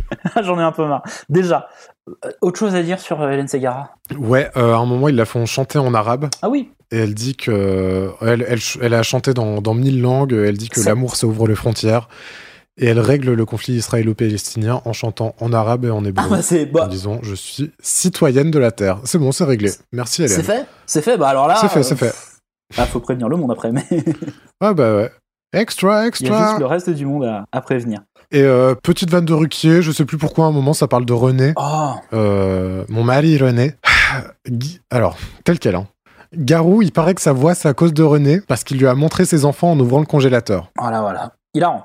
Hélène Segara se casse, Le Louche se casse, Tim Sid se casse. Nouveaux invités, Amira Kazar, Christophe Alévèque et Thomas Dutronc. C'est ça. Et il est l'heure à présent de recevoir MC Solar. Qui vient sur le, le fauteuil pour présenter non pas un album, Mais un album photo. de, voilà, pas un album de musique, mais un, un album de photos. Donc MC Solar à travers le monde. Concept incroyable. c'est moi qui n'ai pris aucune note. Ouais. Ah, tu n'as pris aucune note, c'est vrai. C'est ton, c'est ta pause. Euh, en fait, il dit que effectivement, il, il fait un album. euh, Il est en train de travailler sur des chansons, mais qui s'est laissé vraiment trois ans euh, depuis son dernier album pour tout un tas de raisons. La première, c'est qu'il a eu un enfant. Ouais, il a eu une année sabbatique. Euh, voilà. Et qu'ensuite, il a, il a finalisé, donc, plutôt que des chansons, euh, cet album euh, de photos. Et en fait, t'as compris le principe de cet album De cet album de photos? Euh, bah, de ce que j'ai cru comprendre, c'est des photos de sa vie euh, et de ses voyages et de son parcours. euh. Ouais, mais en fait, plus que de ses voyages, le type le suit depuis le début de sa carrière. Oui, oui, oui. Et donc, en fait, c'est un peu peu. un- euh, ne montre le ça document. à personne. Ouais, voilà. De d'Orelsan, enfin de, du frère euh, d'Orelsan, sur son frère donc. Mais là, vraiment, c'est un peu ça, ça, ça, Ouais, ouais, ouais. ça le suit depuis, depuis ses débuts et après euh, tout ce qu'il a fait à travers le monde. Euh, donc concept euh, qui marche. Voilà, et tout de suite, on lui. Une fois qu'on a présenté certaines des photos qui étaient sympas, où il fait des vannes, bon client en vrai, euh, MC Solar, Ouais. le bon élève du rap français, comme on l'appelait à l'époque. Et après, on lui reproche euh, celui qui le met sur le tapis, mais le fait qu'il habite dans le 16e. Euh, en mode, euh, c'est pas, c'est pas bien vu de vivre dans le 16e euh, quand t'es un rappeur. Il y a un embourgeoisement. Il a, il a une photo avec un, un boubou, un habit traditionnel. euh, Oui. et Ruquier lui dit Ah bah, euh, faudrait pas sortir comme ça dans le 16 e là où Dans vous habitez. euh. Ce à quoi MC Solar dit Non, bah, ça se passe toujours très bien. Ouais, je l'ai déjà fait. Et, Ouais, ouais. Et, et non, en vrai, il a une vraie euh, bonne phrase. Il dit on m'a pas pris en photo, mais je me, je me fonds très bien dans la masse d'autochtones du 16e. et euh, voilà, c'est pas pour dire voilà que ouais à travers le monde quoi. Et là, je sais pas pourquoi, on lui dit bah vous embourgeoisez un peu. Donc euh, pour revenir sur le fait qu'il est dans le 16e, vous êtes peut-être un peu plus proche de Doc Gineco que de Joe Star. Ah, Parce que Sarkozy euh, 2006, c'est aussi Doc Gineco qui le soutient. Euh, donc embourgeoisement de, de Doc Gineco visiblement. Et ultra, euh, ultra inattendu, je trouve, mais très malin, puisque bah, la réponse de, de Claude Solar, c'est dire bah oui, en fait. ouais, ouais, il dit qu'il est à l'exacte frontière entre les deux, non? Ouais, je suis à l'exacte frontière entre, euh, entre Doc Gineco et Joe Star, c'est-à-dire que j'ai toujours le, mes allégeances politiques plutôt à gauche, mais que euh, après ça m'empêche pas d'aller visiter et, et de vouloir euh, d'accepter le, le- le fait qu'on me dise que je, je m'embourgeoise et que voilà, euh, il n'y a pas de honte à ça, mais c'est pas pour autant que j'irai voter d'un côté ou de l'autre, et même du point de vue musical, ouais, plutôt du côté d'une frontière entre Doc Gineco et, et Joe Star. Bah parfait. Bah ouais. Il assume euh, ce qu'il est, euh, incroyable. Il assume même le fait que, euh, il- alors peut-être petit péché de d'ego là où il dit bah, j'aurais pu être footballeur, j'aurais voulu être footballeur. Ah oui. C'était ma deuxième passion après. Après la musique, euh, mais j'aurais adoré être, euh, être footballeur et en voyant certains matchs, bon, je me dis que franchement, euh, hein, certains matchs du championnat, je- J'ai le seum de pas avoir continué. ah ouais, je- j'aurais été meilleur que certains. Cela dit, cela dit, honorable à lui, il a pas l'excuse des ligaments croisés. c'est vrai qu'il n'a il n'est pas de ligament croisé, c'est juste qu'il a, il a suivi une autre passion. On lui demande un peu alors vous êtes pour qui? Il est pour Monaco. Faut le savoir. Parce que selon lui, c'est un club tranquille. C'est-à-dire que c'est vrai que Monaco, euh, à ce moment-là, euh, dans le championnat, c'est pas exceptionnel, c'est pas nul. euh, c'est sérieux, tu peux plus être fan du P- de, de l'OM à l'époque, Ouais. je pense.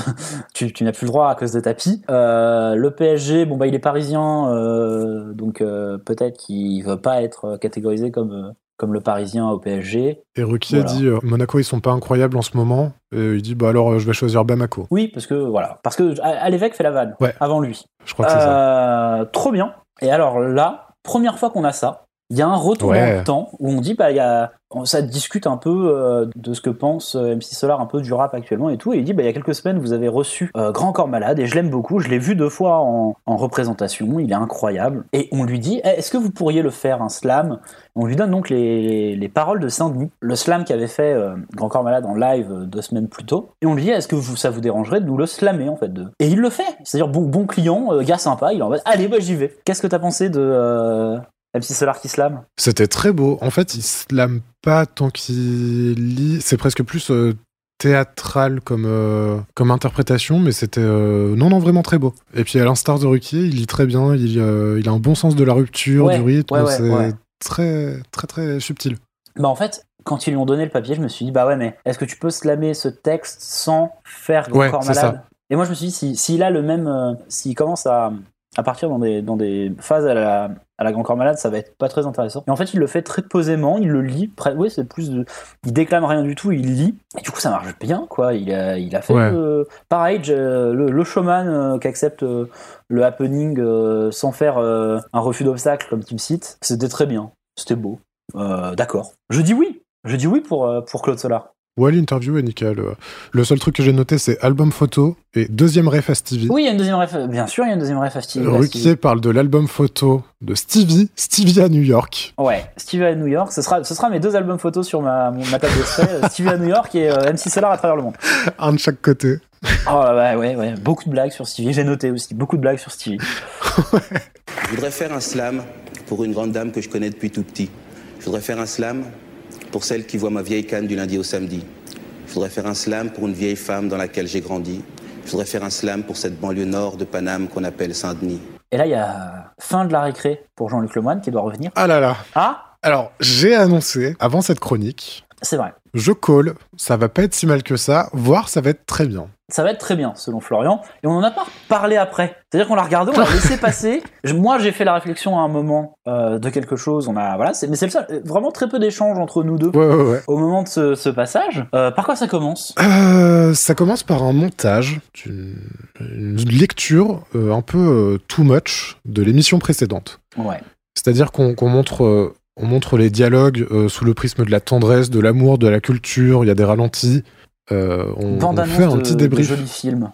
Ouais, voilà, c'est ça. Bande-annonce de film un peu fleur bleue où on montre euh, les, les bons côtés de l'émission. Et ensuite, évidemment, après, il va faire un montage où tout le monde gueule et s'insulte et dit je t'emmerde. Bon, bah, c'est ultra prévisible. Ouais. Il y a. Ouais. Dès les trois premières secondes du, du premier, tu comprends qu'il va y avoir exactement l'inverse. Ouais. En- la, la seule, la seule subtilité, c'est que tu te dis, tiens, il a mis euh, de la tendresse et que c'est, ça s'insulte pas tout de suite. Ouais. Ouais, c'est ça. Tu te dis, ah ok, bah, il, il- va le faire en deux fois. Voilà, bah, c'est. Ça prend euh, 1 minute 30, euh, les, les, les montages sont super longs. Elle est particulièrement longue, cette, euh, cette chronique. Ouais. Elle dure 11 minutes 47, ce qui est à peine plus court que Amira Kaza Ouais. et trois fois plus long que Thomas Dutronc. Ensuite, il y a des. Il parle de l'émission Faites entrer l'accusé, Mhm. dans laquelle il y a des illustrations euh, des faits qui sont évoqués, donc littéralement euh, des, des dessins faits au crayon qui sont euh, filmés pour montrer les reconstitutions des faits. Donc du coup, il fait un montage où en fait c'est des dessins d'enfants de 6 ans. Sûrement aucun enfant n'a approché ses dessins déjà, premièrement. Ouais. C'est mal écrit. T'es mort, T-M-O-R. Parce qu'il y a quelqu'un qui dit t'es mort dans le. Voilà. Mais en plus, ça t'a pas dérangé, ça t'a pas dérangé plus que ça, visiblement, mais. Euh, même Ruquier lui chie dessus en fait. Il lui dit bah oui mais en fait c'est parce que c'est des images de reconstitution et c'est des croquis qu'on fait dans les. Mais oui. C'est des croquis qu'on fait au tribunal donc en fait comme c'est. Oui, donc c'est totalement pertinent par rapport à la charte graphique du, du truc, quoi. Mais non non non là euh, bon Jean-Luc Lemoyne donc il se le fait reprocher un peu mais gentiment hein, par euh, Ruquier qui fait la remarque en mode bah oui mais c'est vrai que c'est c'est très reconnaissable du style des croquis faits par les. Bon non il s'en fout euh, Lemoine. Et là, pour l'instant, toute sa chronique, c'est de montrer un truc une première fois et refaire un montage derrière pour donner une deuxième lecture. Ah oui bien Il refait pareil tout de suite après avec euh, Ondelat qui se Ah. lève très vite à la fin de son émission. Et il refait un montage où on appelle euh, Ondelat pour lui dire Ah, Christophe, dépêche-toi, la bouffe est froide. Bon, voilà, euh, c'est des, son- des- Fallait s'en moquer. des blagues à tiroir. Oui, il fallait s'en moquer, mais sans. sans je sais Ah, pas. là, il hein. montre une fois un premier extrait, il refait un montage derrière du même extrait. Et c'est vrai qu'il le fait trois fois d'affilée. Ouais. Coup sur coup sur coup, c'est, triste. Mais euh, Mhm. j'ai une autre remarque sur ça, c'est-à-dire que autant la première, euh, c'est répétitif, mais euh, c'est une blague. Autant la deuxième, c'est répétitif. mais c'est des dessins euh, mal faits, donc c'est toujours un peu. euh, au moins, c'est de l'humour. Mais là, il la force tellement. C'est-à-dire que chaque mouvement Ouais. que fait Christophe Andelat en partant, il y a une voix off qui commente et c'est mal monté. Ouais, c'est une seconde, quelques, quelques instants après le geste. Donc, ah, remets ton col tu vas attraper froid. Et il a déjà remis son col il y a deux minutes en fait. Euh, Non, c'est nul, c'est tout en décalé. Oh là là, c'était terrible. Ensuite, il y a eu une question d'un d'un micro-trottoir sur euh, est-ce que ONPC va se mettre à faire du merch? Ah Ouais. Et là, il a des props euh, réels, il a des vrais objets sur le plateau. Il présente la boîte alarme pour voiture. Donc, c'est une espèce de, de petite boîte, de petits cubes, avec la tête de Ruquier par-dessus qui est censée euh, diffuser le oh oh oh du générique Parce que ça fait alarme de voiture. quand tu te fais voler ta voiture. Et aussi le petit chien qui bouge la tête sur la plage arrière de la voiture. Et donc là, il a vraiment pris un petit chien comme ça, où il a juste découpé euh, dans du papier la tête de Zemmour, il l'a collé sur la tête du chien. Et après, il, il met une- un magnéto où on voit Zemmour hocher beaucoup la tête Ouais. quand il est d'accord avec quelqu'un, ou même juste quand il écoute. Et bah c'est. Alors déjà, l'alarme de bagnole. Je crois que toi et moi, on attendait une autre blague. Oui, euh, on attendait euh, le rire de Ruquier. Bah oui, le rire de Ruquier, ça marche vachement bien. Et Parce qu'en plus, en fait, il, est, il, est, euh, il est sur, le, sur la boîte. Oui, il est sur la boîte, donc je me dis, ah oui, bon, bien vu, nous, on- il est reconnaissable, ce rire. Et ça fait un peu, bah, en vrai, ça fait un peu bruit de police. Et en plus, là, le, le, le ah, ah, de, d'Erasmus, donc de- du générique de l'émission, est cut de manière à ce que ça fasse un peu alarme de voiture. Ruquier, c'est faisable aussi. La preuve.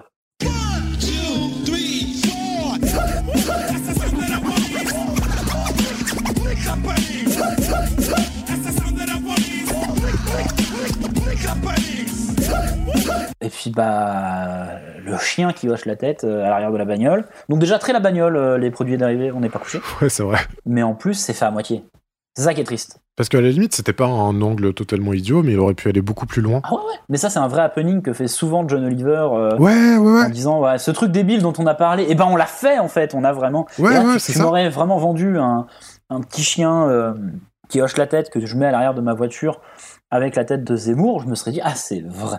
Pour du 2006 euh, de, de, de, de la télé, ok, ouais, fais-le et même vends-le vraiment. Ouais, bah, bah ouais.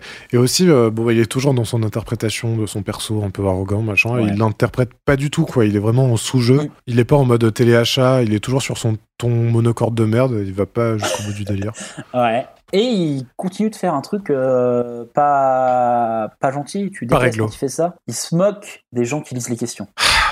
Il est chiant. Moi, ça me. Et en plus, j'ai l'impression qu'il l'a fait une ou deux fois au début, sans trop se rendre compte du potentiel que ça avait, juste en clashant euh, un peu en impro. Ah. Il a vu que ça rigolait bien, et maintenant il le fait à chaque fois. À chaque fois. Et à un moment, t'as hurlé.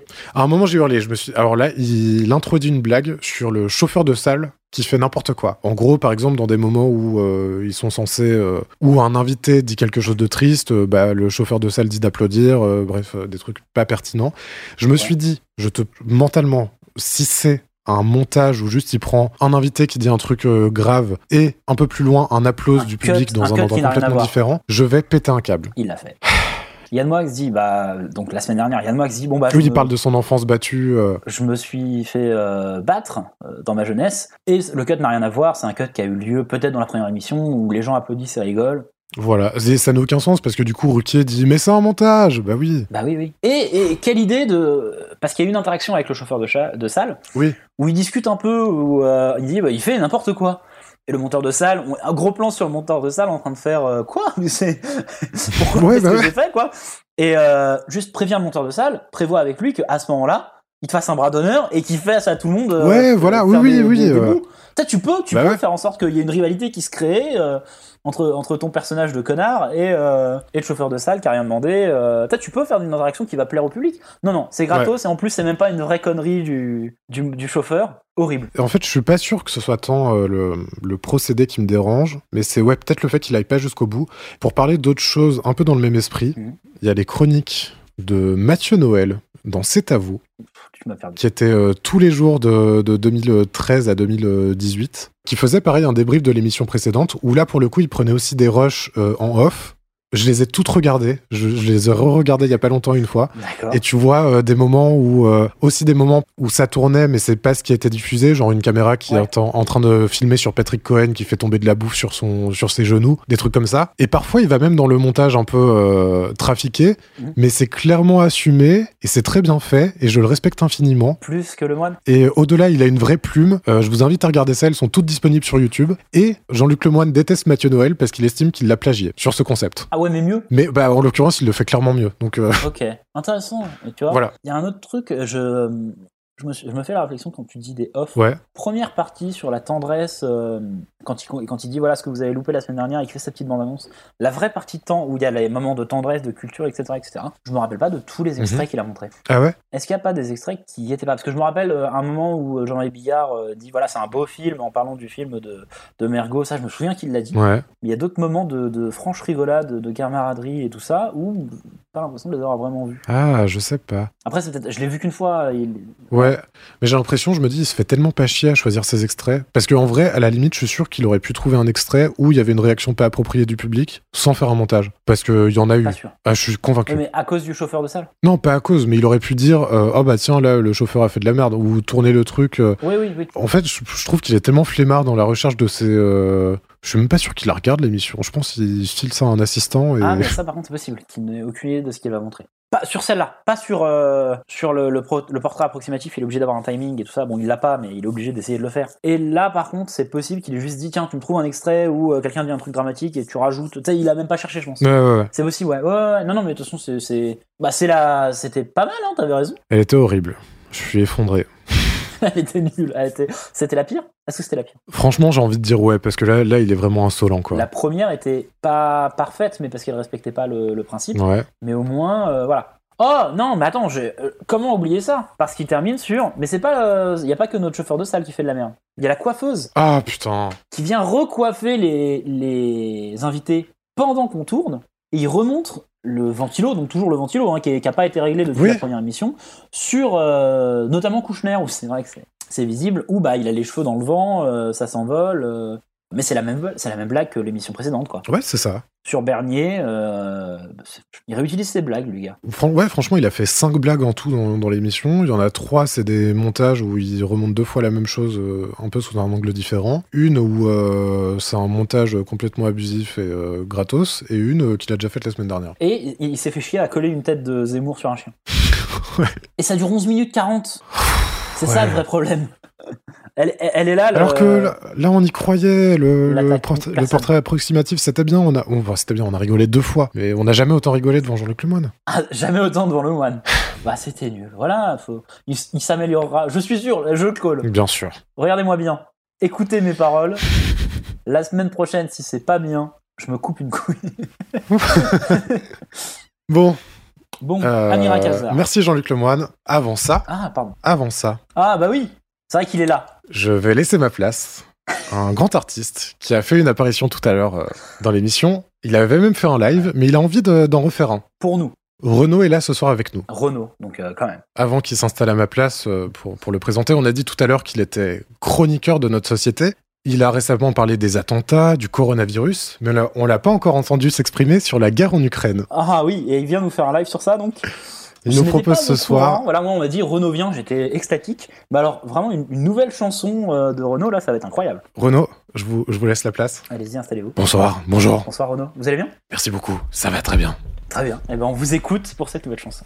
Je vous interprète cette euh, nouvelle chanson sur euh, la guerre en Ukraine contre tous les tyrans et pour la démocratie. Eh ben, allons-y.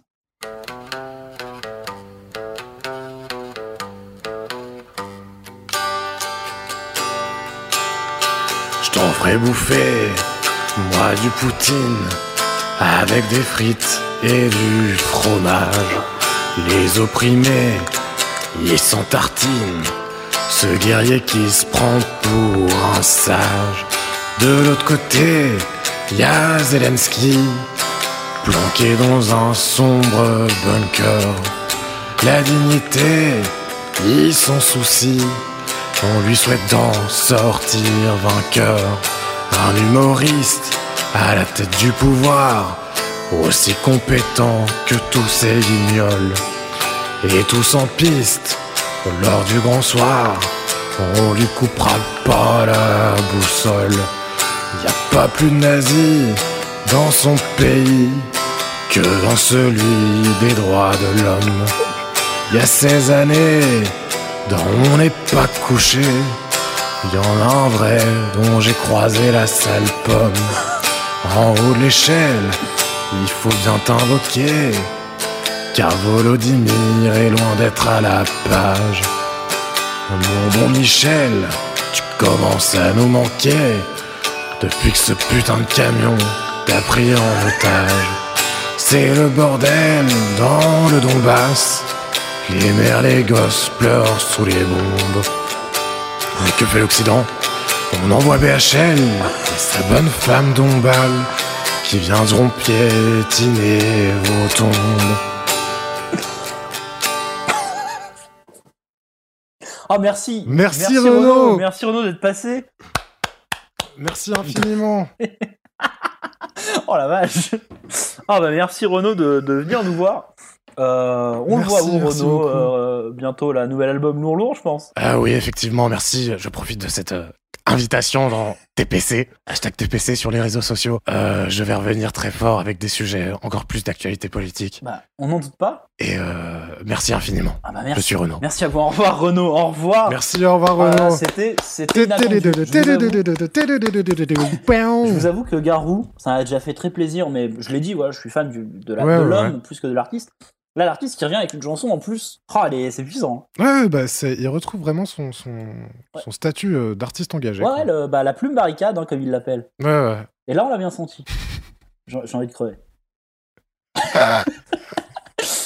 Amira Kazar, donc. Pour le film Transylvania, avais-tu déjà vu ce film? Absolument pas. Bien sûr que non. Bah non, non, non, non. Est-ce que tu peux... On n'a pas regardé de quoi il s'agissait. Ouais. Est-ce que tu peux me décrire ce film? Alors, parce que Ruki en parle, Franchement, il le fait. Ouais. Mais au bout de Juste avec l'interview. De quoi tu ça de parle quoi ça d'une, parle euh, d'une femme euh, française qui a une relation avec une personne, euh, un homme d'origine euh, roumaine, et il la quitte et rentre dans son pays, et elle, elle part donc euh, dans un espèce de road trip de, de- à travers l'Europe pour aller le récupérer, et quand elle se rend compte qu'il ne veut pas d'elle, elle va continuer à, à avancer un peu dans, dans cette Europe euh, qu'elle connaît mal. Euh, donc elle, elle est jouée par Asia Argento, euh, cette femme, et elle rencontre sur le chemin donc cet homme qu'elle essaye de reconquérir et puis ensuite elle abandonne, etc. etc. mais surtout euh, Amira Kazar qui va jouer une, une amie à elle, euh, roumaine. Euh, donc il y a une ambiance un peu euh, gens du voyage, euh, musique manouche ou tzigane. Après, Ouais. voilà, c'est pas clair dans ce qu'ils en disent. Ils utilisent tous les termes possibles pour décrire cette musique, alors qu'il y a Dutronc. Putain, demander à Dutronc. Oui. Demander à Dutronc. Mais Enfin bref. Bah oui, complètement. Euh, voilà, donc moi c'est ce que j'en ai compris. J'ai- C'est c'est ça, j'en ai compris ça aussi. Euh, Obsession de l'amour, elle, se- elle suit celui qu'elle aime. Et ça a puis été tourné en Roumanie. Ouais. Elle rencontre des tziganes et voilà. Il faisait très froid, selon Amira Kassar. Ouais. Et elle est aussi beaucoup coupée du film, apparemment. Ouais. bon, on n'en parlera pas plus que ça du film. Moi, il y a quelque chose que j'ai vu. Ah, que t'as vu Là, j'ai assisté à une masterclass de Serge Calfon. Ah oui, bah c'est là à ce moment-là où tu t'as activé euh, le Sharingan. C'est à ce moment-là. Ok. Serge Calfon, en plus de bien aimer filmer les mains, Ah. c'est un gros fétichiste des yaps. C'est les chaussures, c'est les pieds. J'ai le plan aussi en tête. C'est c'est les chaussures, les pieds. Il profite. Donc, déjà, dès le début, et peut-être aussi les pieds de femme. euh, Oui. Ce serait à voir, mais euh, On- ce- on- je vais continuer d'analyser, mais je, crois qu'il y a un truc sur les pieds de femme quand même. Donc dès le début, euh, l'un des premiers plans, c'est sur ses yep, qui remonte ensuite sur euh, le visage de, de. T'es dégueulasse. Ouais, pourquoi? Parce que t'écoutes pas ce qu'ils disent à ce moment-là. Non, non, non, non, non. Et encore après, il profite. Ah, qu'on Ça, c'est le premier pardon. plan. Mais ensuite, ensuite, il profite d'une anecdote sur le pied cassé d'Amira Kazar pour zoomer sur ses talons. Ok, parce qu'il donne une anecdote sur le fait qu'elle Oui, a oui. une démarche particulière dans le film qui sert à son personnage, mais qui en fait est une manière de camoufler le fait qu'elle se soit euh, euh, la- le pied Ouais, ouais, ouais. ou le talon. Enfin, en tout cas, elle, elle- elle a eu une Je sais fracture, plus, elle a une fracture en préparation pour le rôle, et donc elle, elle marche avec une certaine démarche, et donc il en profite à, à nouveau. Voilà. Ok, d'accord. Autant Et pour au-de- moi. au-delà de, au-delà des pieds et des mains, toute la réale de cette euh, interview est trop bizarre. Ok. Il la filme d'en bas. Euh, Il y a des plans voyeuristes où il est caché derrière des éléments du décor. La caméra est inclinée en diagonale sur elle. Il y a vraiment tout. Tous les plans sont. euh, c'est en galère euh, de la réal, donc. Ben, je- Non, je crois même pas que c'est en galère. Je crois que vraiment il a voulu instaurer une espèce de direction artistique un peu particulière sur. euh, Mais en tout cas, c'est que sur Amira Kazar. Il n'y a pas des plans des pieds d'Alévèque. euh. Très peu, très peu de pieds de plan sur l'évêque. Ok. Bah, étrange. On verra s'il le refait sur d'autres actrices ou d'autres euh, femmes. Ouais, ouais, ouais. Parce que, euh, bon, bah, on n'a pas eu les pieds d'évêque, donc euh, on va partir du principe que. Mais voilà. En tout cas, sans y faire attention, Ouais. je l'ai pas vu. J'étais trop occupé à, à apprendre un truc incroyable. C'est la nomination d'Amira Kazar au César pour La vérité si je mens. Ah oui. Et en fait, euh, Ruquier dit, et c'est vrai, en fait, ça, ça- c'est ça qui m'a. Pour une comédie, euh, nomination au César. Ouais, Alors, elle n'a pas gagné, c'est pas la question, mais effectivement, je- j'avais jamais entendu parler de ça. On parle de Rocco un peu quand même. Ah oui, elle a joué dans un film avec Rocco. Ouais, l'anatomie de l'enfer, Ouais. euh, qui est un film qui parle donc bah, de de- de- d'un dialogue entre euh, une jeune femme qui a tenté de se suicider et un gros baiser euh, dans un club échangiste. C'est-à-dire que c'est leur lieu de rencontre et c'est leur lieu de réunion où ils vont se, se donner rendez-vous assez régulièrement, mais pas pour avoir des relations sexuelles, mais pour parler. Alors il y a du cul dans le, dans le, le film, de ce que j'en ai entendu parler. Et Rocco, a un, Rocco Siffredion a un rôle. Alors c'est plutôt Amira Kazar, qui joue donc la femme qui tente de se suicider, qui parle beaucoup et qui a besoin d'un interlocuteur, Ouais. et qu'en parle au travers, euh, voilà, qui en parle euh, en ayant pour, euh, pour base le sexe. Apparemment, c'est très, il y a beaucoup de trucs sur le cul. Ce qui fait penser que bah, Brissot, avec son film Ah bah. Son couteau, euh, c'était vrai, en fait. Il n'y a plus rien de choquant euh, de montrer ça au cinéma euh, Oui, oui, français. Et puis, euh, bah, et puis après, bon, bah, Gus Van Sant, non, euh, Euh, Lars von Trier. ouais, Lars von Trier va complètement éventrer ça en faisant 6 heures de, de film qui est une ode à, au- à la pornographie et à l'érotisme avec. Nymphomaniac. Donc de toute façon, voilà, c'est vrai que c'était plus tellement euh, tabou de montrer ça au cinéma. Là, il y avait carrément Rocco Siffredi. Mais là, c'est- d'un coup, Stéphane Guillon se fait abattre. Oui. Stéphane Guillon, le chroniqueur. Ça vient comment Comment elle se comment elle part sur euh, Stéphane Guillon? Ça vient d'une euh, d'une phrase d'Amira Kazar que Ruquier lui cite et qui lui demande de Ouais. commenter, qui dit Je n'irai plus chez Ardisson euh, et je n'irai plus chez, Ah euh, oui. dans ce genre d'émission. Chez Fogiel. Bah, Ardisson et son, euh, et son copain Fogiel et son copain Marco. Ardisson et son pote Marco Et embrasse. en fait, on, on les embrasse. Et vraiment, ouais, elle dit voilà, parce qu'en fait, c'est des traquenards, euh, ils vous invitent euh, et vous, ils vous mettent au sol, en fait. ils vous laissent pas parler, ils ne vous écoutent pas, euh, ils, sont, ils sont agressifs. Et de toute façon, il y a cette pute de Stéphane Guillon qui est là pour, euh, pour se moquer sans, sans, être, euh, sans être honnête, en faisant, en faisant euh, preuve de beaucoup de malhonnêteté dans, dans ses critiques et tout ça. Donc Stéphane Guillon qui se fait, euh, qui se fait laver les cheveux à une époque où je pense que Stéphane Guillon, euh, méga star déjà à l'époque, Ouais, c'est un peu le roi euh, du monde. devait être bien virulent avec tout le monde. Donc, euh, bon, Ouais, bah, ouais, là, carrément. Elle a pas, elle a pas apprécié, elle l'a défoncé. Et Ruquier dit ouais, mais nous quand même, euh, vous avez accepté de venir. Elle dit mais oui, parce que l'émission de ce que j'en ai vu est beaucoup plus honnête, euh, laisse beaucoup plus parler les. Elle était pas là pendant Yasmina Kadra. Ouais, euh, bah, elle était- C'est pour ça. et euh, Viel. Ouais. et euh, plein d'autres parce que sincèrement, voilà, je, je sais pas. C'est, mais elle, elle parle. elle- en vrai, elle a, elle a quand même un moment pour s'exprimer. Donc j'imagine que c'est mieux que ce qu'on lui a offert quand Guillon lui a taillé un short. Ouais, j'imagine. Ah bah, je- j'en suis sûr et certain. Est-ce que vous reviendrez ici?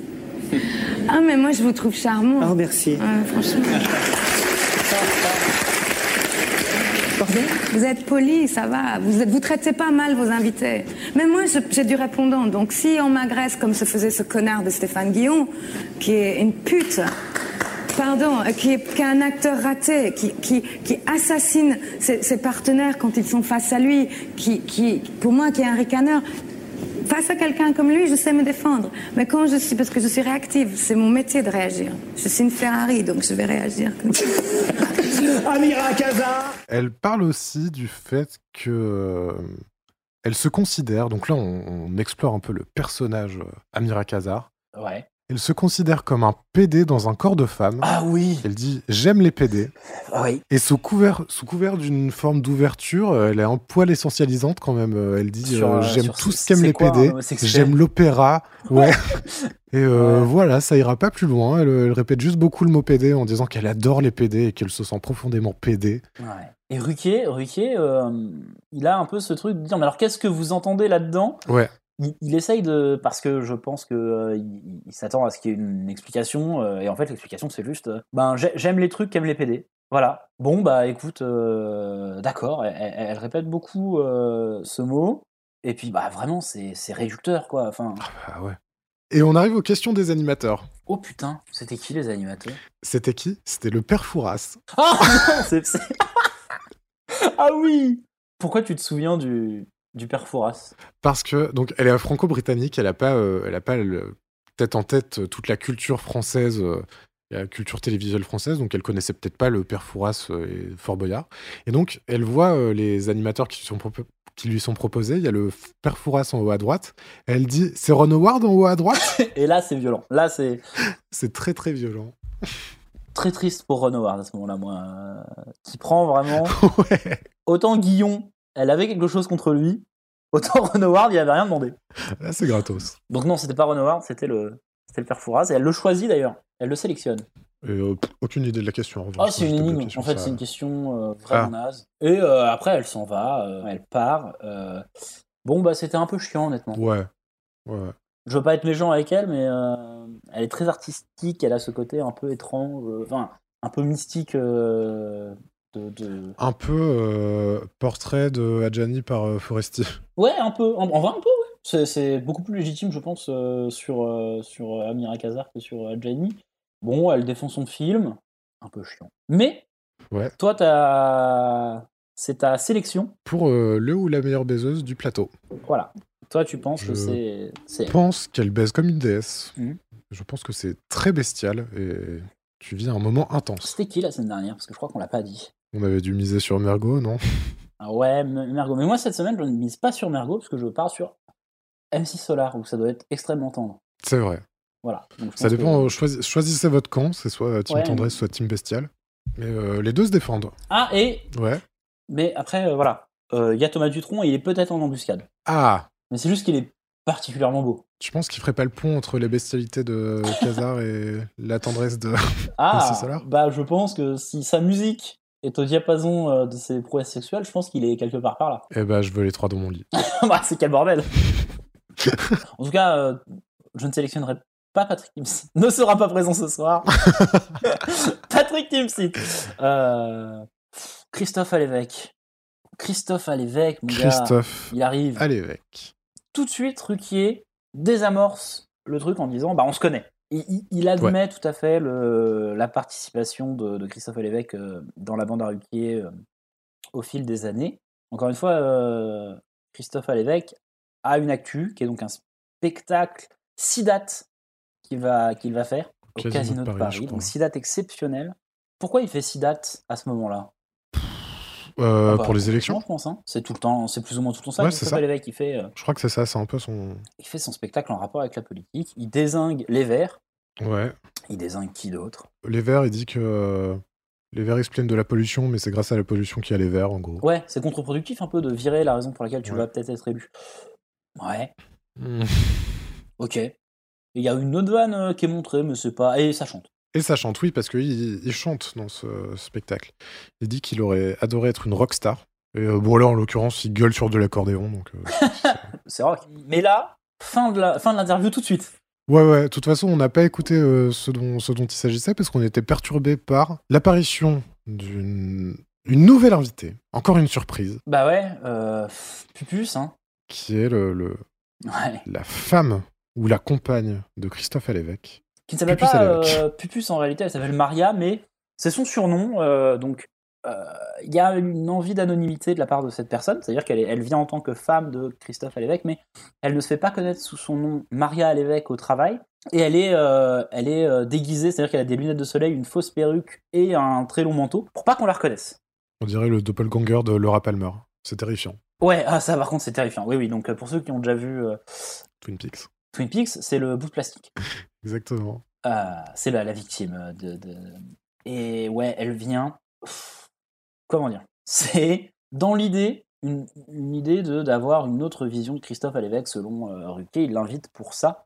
Mais le fait qu'il ne l'appelle pas Maria au début, Ouais. mais Pupus, en fait, c'est révélateur d'un truc c'est que Maria à l'évêque, Christophe à l'évêque et Laurent Ruquier sont Ouais. super potes. Et ça devient très très Excluant. perso et ouais très excluant pour euh, donc c'est des, des questions personnelles sur des trucs où nous on n'a pas les, les références en tant que, que spectateur et donc c'est nul en fait c'est horrible ce qui est drôle c'est la réaction de Christophe à l'évêque au début puisque sa femme Ouais. étant très discrète c'est exceptionnel selon lui qu'elle soit sur le plateau à la télé devant lui à ce moment-là quand il est dans son personnage de de, de Christophe à l'évêque le, le- la grande gueule euh, un peu bourru euh, il est, il est vraiment pris au dépourvu donc c'est il y a un- franchement au début tu te dis ah c'est marrant Qu'est-ce qu'ils t'ont qu'est-ce qu'ils t'ont fait pour que tu viennes? Des choses que tu ne fais pas.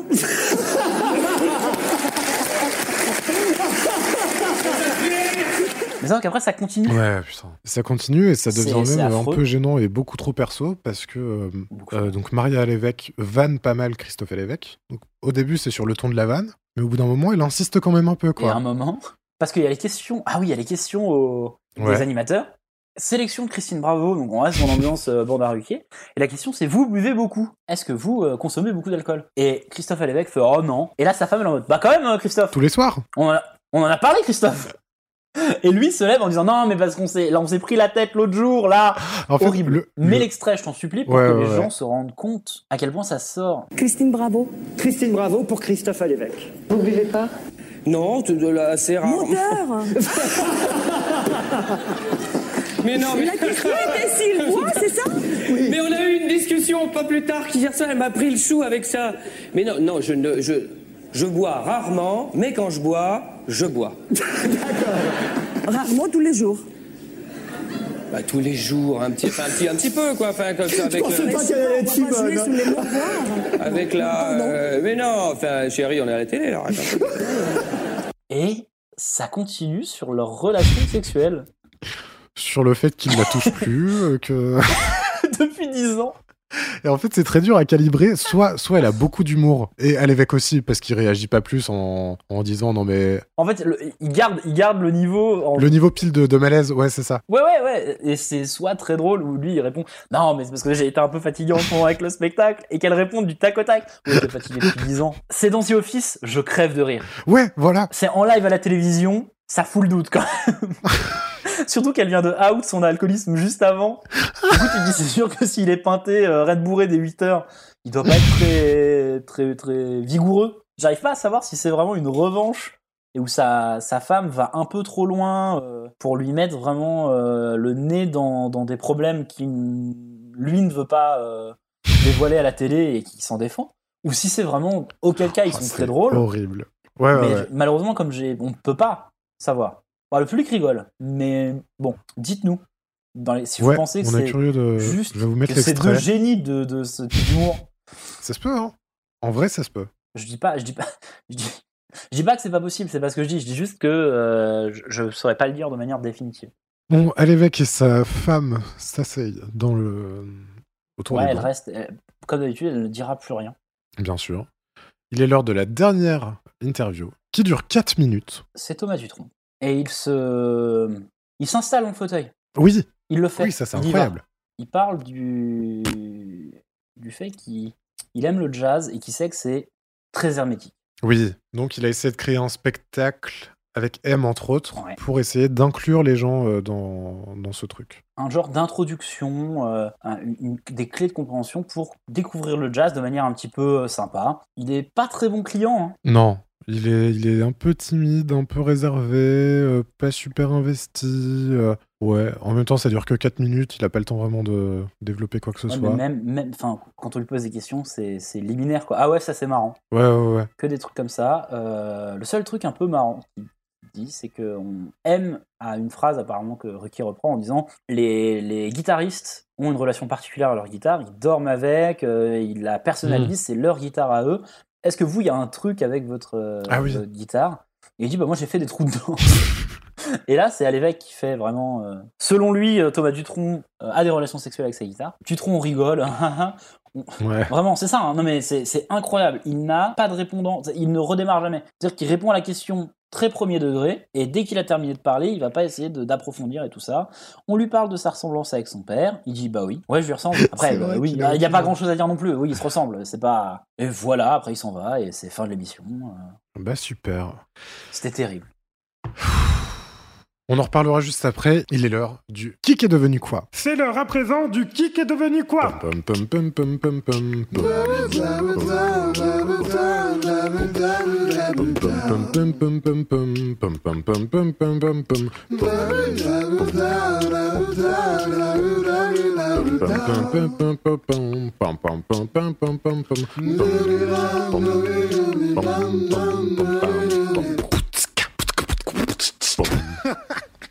Que sont-ils devenus, Yvan? Alors, Patrick Timsit, qui était le premier invité, n'est pas devenu euh, plus euh, transparent sur ses opinions politiques. Ouais. C'est-à-dire qu'il a jamais dit pour qui il votait. À ma connaissance de- des recherches que j'en ai fait, en tout cas, il n'a il a jamais euh, dit pour qui il votait. La seule chose qu'il a fait, c'est qu'il a encore reproché des choses à Johnny lors des dernières élections de 2017, euh, en disant que puisque Nicolas Sarkozy était au, au primaire, en fait, on aurait pu s'attendre à ce qu'il Johnny appelle à voter Sarkozy, mais il ne le fait pas à ce moment-là. Il, il, a- il- il invite à voter Fillon. Et pour Kim Seed, ça, ça veut dire ça, c'est appelé à voter contre, en fait. Ouais. Et ça l'énerve de dire voilà maintenant les gens votent contre quelqu'un donc ça sert à rien que de dire pour qui je vais voter parce qu'en fait je devrais directement vous dire contre qui je vote en fait voilà Ouais, ouais, ouais. C'est- sa seule prise de, position politique Euh, Richard Berry par contre on en a parlé un petit peu tout à l'heure il était pas invité Aïe. mais bon maintenant il est dans la sauce Euh, Super Nana bon bah elle est morte Putain, pour l'instant, il n'y a pas eu un- une personne qui n'était pas morte euh, depuis le début. ah oui Bah, de toute façon à, à chaque, à chaque fois il y a Polak donc euh. Ouais, déjà, quoi qu'il arrive, il nique les statistiques. Renaud, bah, et là, il a son nouvel album qui arrive lourd, lourd. Ses prises d'opposition face à la guerre en Ukraine, qu'il n'a partagé que dans notre émission, parce qu'en réalité, la dernière fois qu'on l'a vu, c'était surtout sa chanson Corona Song. Et je crois d'ailleurs qu'il va aussi parler dans le prochain album de, de ce qui se passe en Corse actuellement, avec une superbe chanson qui s'appelle Colonna Song. Ah oui Ah bah bien sûr Elle est bien. Après Léonard Song, Corona Song, on aura droit à Colonna Song, elle est, elle est pas mal. Euh, voilà, donc pas plus que ça. Il y a eu un retour. Bah, c'est euh, là, il, il s'apprête à partir dans une très longue traversée du désert, euh, Renault. Oh oui. Voilà, sporadiquement, il revient. La, la- la- la vraie info, c'est Pierre Lelouch, Ouais. qui a quitté la politique en 2017, qui était complètement opposé à Fillon, puisque bah, Sarkozy, c'était que Sarkozy était euh, sur le retour à ce moment-là. Euh, Amira Kazar, elle a joué dans. Dernière grosse info, c'est qu'elle a joué aux États-Unis. Elle dit un moment Oh, j'irai pas aux États-Unis, je pense. Euh, J'aurais pu faire du Hollywood Ah si ouais. j'avais voulu. Elle a fait quelques films, mais c'est vrai qu'elle est revenue très vite en France. En fait, elle a fait, elle fait sporadiquement, pareil, des films aux États-Unis, mais c'est vrai qu'elle, elle- elle- et pourtant elle pourrait, je pense, Euh, mais elle le fait pas. Donc euh, grand bien lui fasse. Elle a joué dans La Vérité si je mens 3. Superbe. Bah voilà, une grande carrière. Et Thomas Dutronc, c'est devenu un, un sosie de son père. Il nous reste à l'évêque qui n'a pas appelé à voter quiconque. En vrai, ah, j'ai remarqué, on parle beaucoup de est-ce qu'ils ont appelé à voter qui et quoi. Ouais. Euh, on est en période euh, là actuellement euh, d'élection, donc euh, Ouais, évidemment, ça nous travaille. euh. et Yasmina Kadra, euh, Kadra pardon, qui a euh, essayé de, euh, de briller la, la présidence de l'Algérie aux dernières élections algériennes. Oui. Il n'a pas eu les 50 000 signatures, il faut des 50 000 signatures de, de citoyens, pour, euh, de ce que j'en ai compris. Il ne les a pas eues, donc il, ne- voilà. Mais il a visiblement euh, décidé qu'il aurait un peu des, des opinions politiques et une vision politique. Après, maintenant, il sort encore des livres, donc euh, pff, voilà. Il n'a pas beaucoup bougé euh, dans ce qu'il faisait. Et euh, Hélène Segara, elle a sorti un album il n'y a pas très longtemps. MC Solar, vraie info. Ouais. Je vous invite à le faire. Après des années et des années de procès et de, de combats judiciaires pour récupérer les droits de ses premiers albums, de ses trois premiers albums, Ouais. il les a, il a récupéré les droits de diffusion et ils sont sur Spotify. Ah. Ce qui veut dire que à partir de 2021. Donc imaginez, euh, voilà, il a ses, il a ses albums qui sont écoutables euh, parce que c'était pas le cas pendant des années. Donc voilà, après beaucoup de, de, de judiciaires. Voilà ce que sont devenus un peu nos invités. Merveilleux. Euh, voilà. Donc l'émission est finie. Qu'as-tu pensé de cette troisième émission dont n'est pas couché Yvan? Elle, elle m'a détruite. Elle m'a mis mal. Parce qu'on s'est rendu compte de ce que ça allait être pour de vrai, quoi. Des, des- des demi-débats euh, où il y a des idées qui sont lancées, mais c'est jamais approfondi. Euh, Chacun passe sa petite opinion personnelle, euh, vend son petit truc pendant le- l'élection, et c'est si prévisible, c'est ça qui me, qui me tue. Ouais. C'est que, en fait, tu vois Yasmina Kadra euh, descendre les marches et tu sais déjà que Pierre Lelouch va défendre Sarkozy parce qu'il est là pour ça. Zemmour va pas être d'accord euh, avec des opinions qui touchent à l'immigration. Polak va faire de la, du refus d'obstacles tout le temps et, euh, et être pas d'accord. Et que l'invité va essayer de défendre son truc, quoi. C'est, oui, je le sais. Et le, reste des invités, voilà, essayer de rattraper un peu le tout après coup. Et un grand dommage sur ce début d'émission qui était vraiment sympathique. Et encore une fois, pardon, pardon, Monsieur Timsit, euh, parce qu'hier soir, vraiment, quand on a regardé l'émission, j'étais, euh, au moment de votre prise de parole, en fait, j'étais tellement dans le truc que j'avoue que j'étais en mode, qu'est-ce qu'il raconte et tout ça, alors que, bah, il avait raison, il avait raison, c'est dangereux ce- ce- cette émission parce que ça, ça laisse, euh, ça laisse des trucs en suspens euh, de manière horrible. Voilà, c'est mon opinion de cette émission et j'ai très peur de continuer ce qu'on est en train de faire en fait. je me dis que si à chaque fois ça va être ça, euh, Après, là, on s'en est mangé euh, trois dans la gueule euh, Oui. en très peu de temps. en moins d'une semaine. Il y a peut-être ça on qui joue aussi. D'un planning, ouais. Et toi alors, qu'est-ce que tu en as pensé? Très, très, très agréablement surpris par le début. À partir de Yasmina Kadra, ça part en couille. Et ça va très loin. Et le truc, c'est que ça épuise pour euh, la culture après, quoi. Mm. Après, voir Segara, voir machin, voir machin, on s'en branle, on est fatigué, on vient de. Bah on- ouais, ouais. Et un peu vénère par rapport à Polak, parce que on en parle toujours euh, comme euh, de, du polémiste qui était vraiment contre euh, Zemmour et qui était plutôt bien ancré à gauche, machin. Ah en ouais. fait, déjà, ce qu'il dit, c'est pas hyper pertinent, c'est pas hyper de gauche, il est pas super pro. Non, il est Je pas. comprends la démarche de de pas lire les bouquins de politique parce que enfin, c'est un, presque un acte de rébellion euh, pour dire bah tous les, les bouquins de politique de toute façon c'est un pur produit euh, même pas culturel mais, euh, Non, mais politique, c'est un produit pur politique, ouais euh, politique Euh, c'est c'est jamais écrit par eux c'est c'est que des platitudes c'est inintéressant donc je vais pas les lire je comprends mais Ça respecte pas le contrat, qui est. euh, Ouais, c'est peut-être un peu ça. D'avoir une opinion là-dessus et de. de Ouais. De, de, de faire des polémiques avec ça en fait. Tes polémiques, c'est ton- c'est malheureusement ton métier. Si tu l'aimes pas, bah change. Mais n'accepte pas d'être dans ces émissions. Après, pour sa, pour sa défense, il refuse de le faire et il refusera de le faire au point où il quittera l'émission. Parce qu'il ouais ouais ouais moi, je, je dis toujours, ah ben, il, est mal, il est très malade, donc il va finir par partir. En vrai, je pense que le fait qu'il se sente pas à sa place et qu'il s'y sente pas à l'aise va jouer aussi. De ce que j'en vois, en tout cas. C'est possible. Parce qu'on l'a entendu, je sais pas si c'était dans, je sais pas si c'était dans celle-là ou dans celle d'après, mais euh, se plaindre du fait qu'il parle pas de littérature. Mm. Et je me retrouve à avoir hâte qu'il y ait euh, des euh, Nolo, qu'il y ait des euh, plus tard Émeric Caron, machin, Ouais, ouais. ou des gens où c'est un peu plus polarisé clairement, Ouais. et des, des chroniqueurs qui restent tout le long de l'émission. Ouais, bah déjà, ça, oui. Ça, on- moi, je suis d'accord avec toi. Et en fait, c'est- c'est c'est triste. Les Polacks respectent pas le contrat. D'avoir des, Ouais. des opinions divergentes. Donc en fait, quel est l'intérêt? Bah ouais, ouais, c'est Quel est l'intérêt de l'avoir en fait? Là, c'est du coup, ça devient forcément très Zemmour, euh, ce qui déjà est en soi euh, un problème, mais ça devient très unilatéral. Ça n'a aucun intérêt. Je suis d'accord avec toi. euh, j'ai alors après, est-ce que je me rappelle de ça en me disant Nolo et Zemmour étaient jamais vraiment d'accord, alors qu'en fait ils le sont parfois plus que je- peut-être que je, que je me souviens? Oh, bah, je suis curieux de voir, ouais. Moi, si je devais piffer, je, dis- je dirais qu'ils sont pas trop d'accord souvent. Et souvent, il y a des oppositions. Mais je me rappelle Ouais. aussi de moments où le public faisait bouh à Zemmour et euh. Nolo reprenait en, en disant Ah, Moi, je trouve ça très intéressant parce que je, je suis très d'accord avec ça, etc., etc. Donc, ce qui me fait peur, moi, c'est est-ce qu'à un moment, ils vont trouver un équilibre Ou pas du tout? Ouais. Et aussi, pas du tout, parce qu'au bout d'un moment aussi, sur le fait que euh, les chroniqueurs restent pour toute l'émission, ça va poser aussi beaucoup de critiques sur le fait que, ah, mais pourquoi euh, Zemmour et Nolo parleraient de, de l'album de tel, euh, tel chanteur, ils Oui, ont alors aucune compétence sur le sujet. Ouais, ouais. Donc là, ça tombe dans l'extrême inverse. Ouais. Et je crois qu'ils ont jamais réussi à trouver l'équilibre. Ils le trouvent pas. Bah, ils le trouvent pas. Bah, en fait, parce que l'équilibre, ça aurait été de. C'est ce que fait à toute fin cette émission, en fait. Ouais. Puisque sur la dernière saison, c'est tout le temps Ils des, invitent à chaque fois une personne différente. des, des gens différents. Des ouais. duos différents. Ouais, ouais, Ouais. c'est ça. Et en fait, c'était peut-être au dernier moment qu'ils ont trouvé la qu'ils ont trouvé la solution à, ce- à ce problème. Parce que, mais là, moi, je trouve ça euh, affreux de me dire que je vais encore me taper un truc où ça a été pensé pour qu'il y ait deux opinions divergentes sur un sujet avec une personne qui amène le sujet qu'elle a invité. Euh, Michel Pollack euh, bah, n'a pas de- d'espace. Et il s'en fout, il le prend pas, quoi. Donc, euh, Oui, oui, clairement pas. Il- Et comme tu dis, oui, c'est pas pro. C'est pas pro, et en fait, c'est pas le, le moment. Parce qu'en fait, comme on n'invite que pour les invités politiques, si tu veux, c'est pourri, c'est pourri. Euh, Mais euh, je suis très énervé. Enfin, c'est...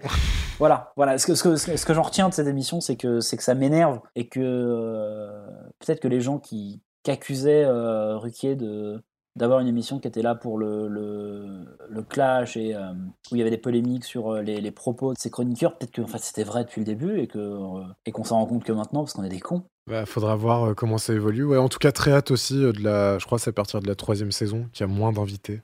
Ah oui, ah, ça aussi on s'est fait la réflexion. Oui, oui, Parce parce que que là il y a c'est- 40 personnes. hein. C'est épuisant, quoi. Et bah du coup que tout le monde soit là directement sur le plateau en fait. Ouais, ouais, ouais. Ouais, qu'il n'y ait pas de jeu de chaise musicale, de machin vient, machin Ouais, sort. ouais, elle est terrible euh. cette coupure. euh, le, le- D'abord un premier panel où ça gueule et après plus personne quoi. Le désert total.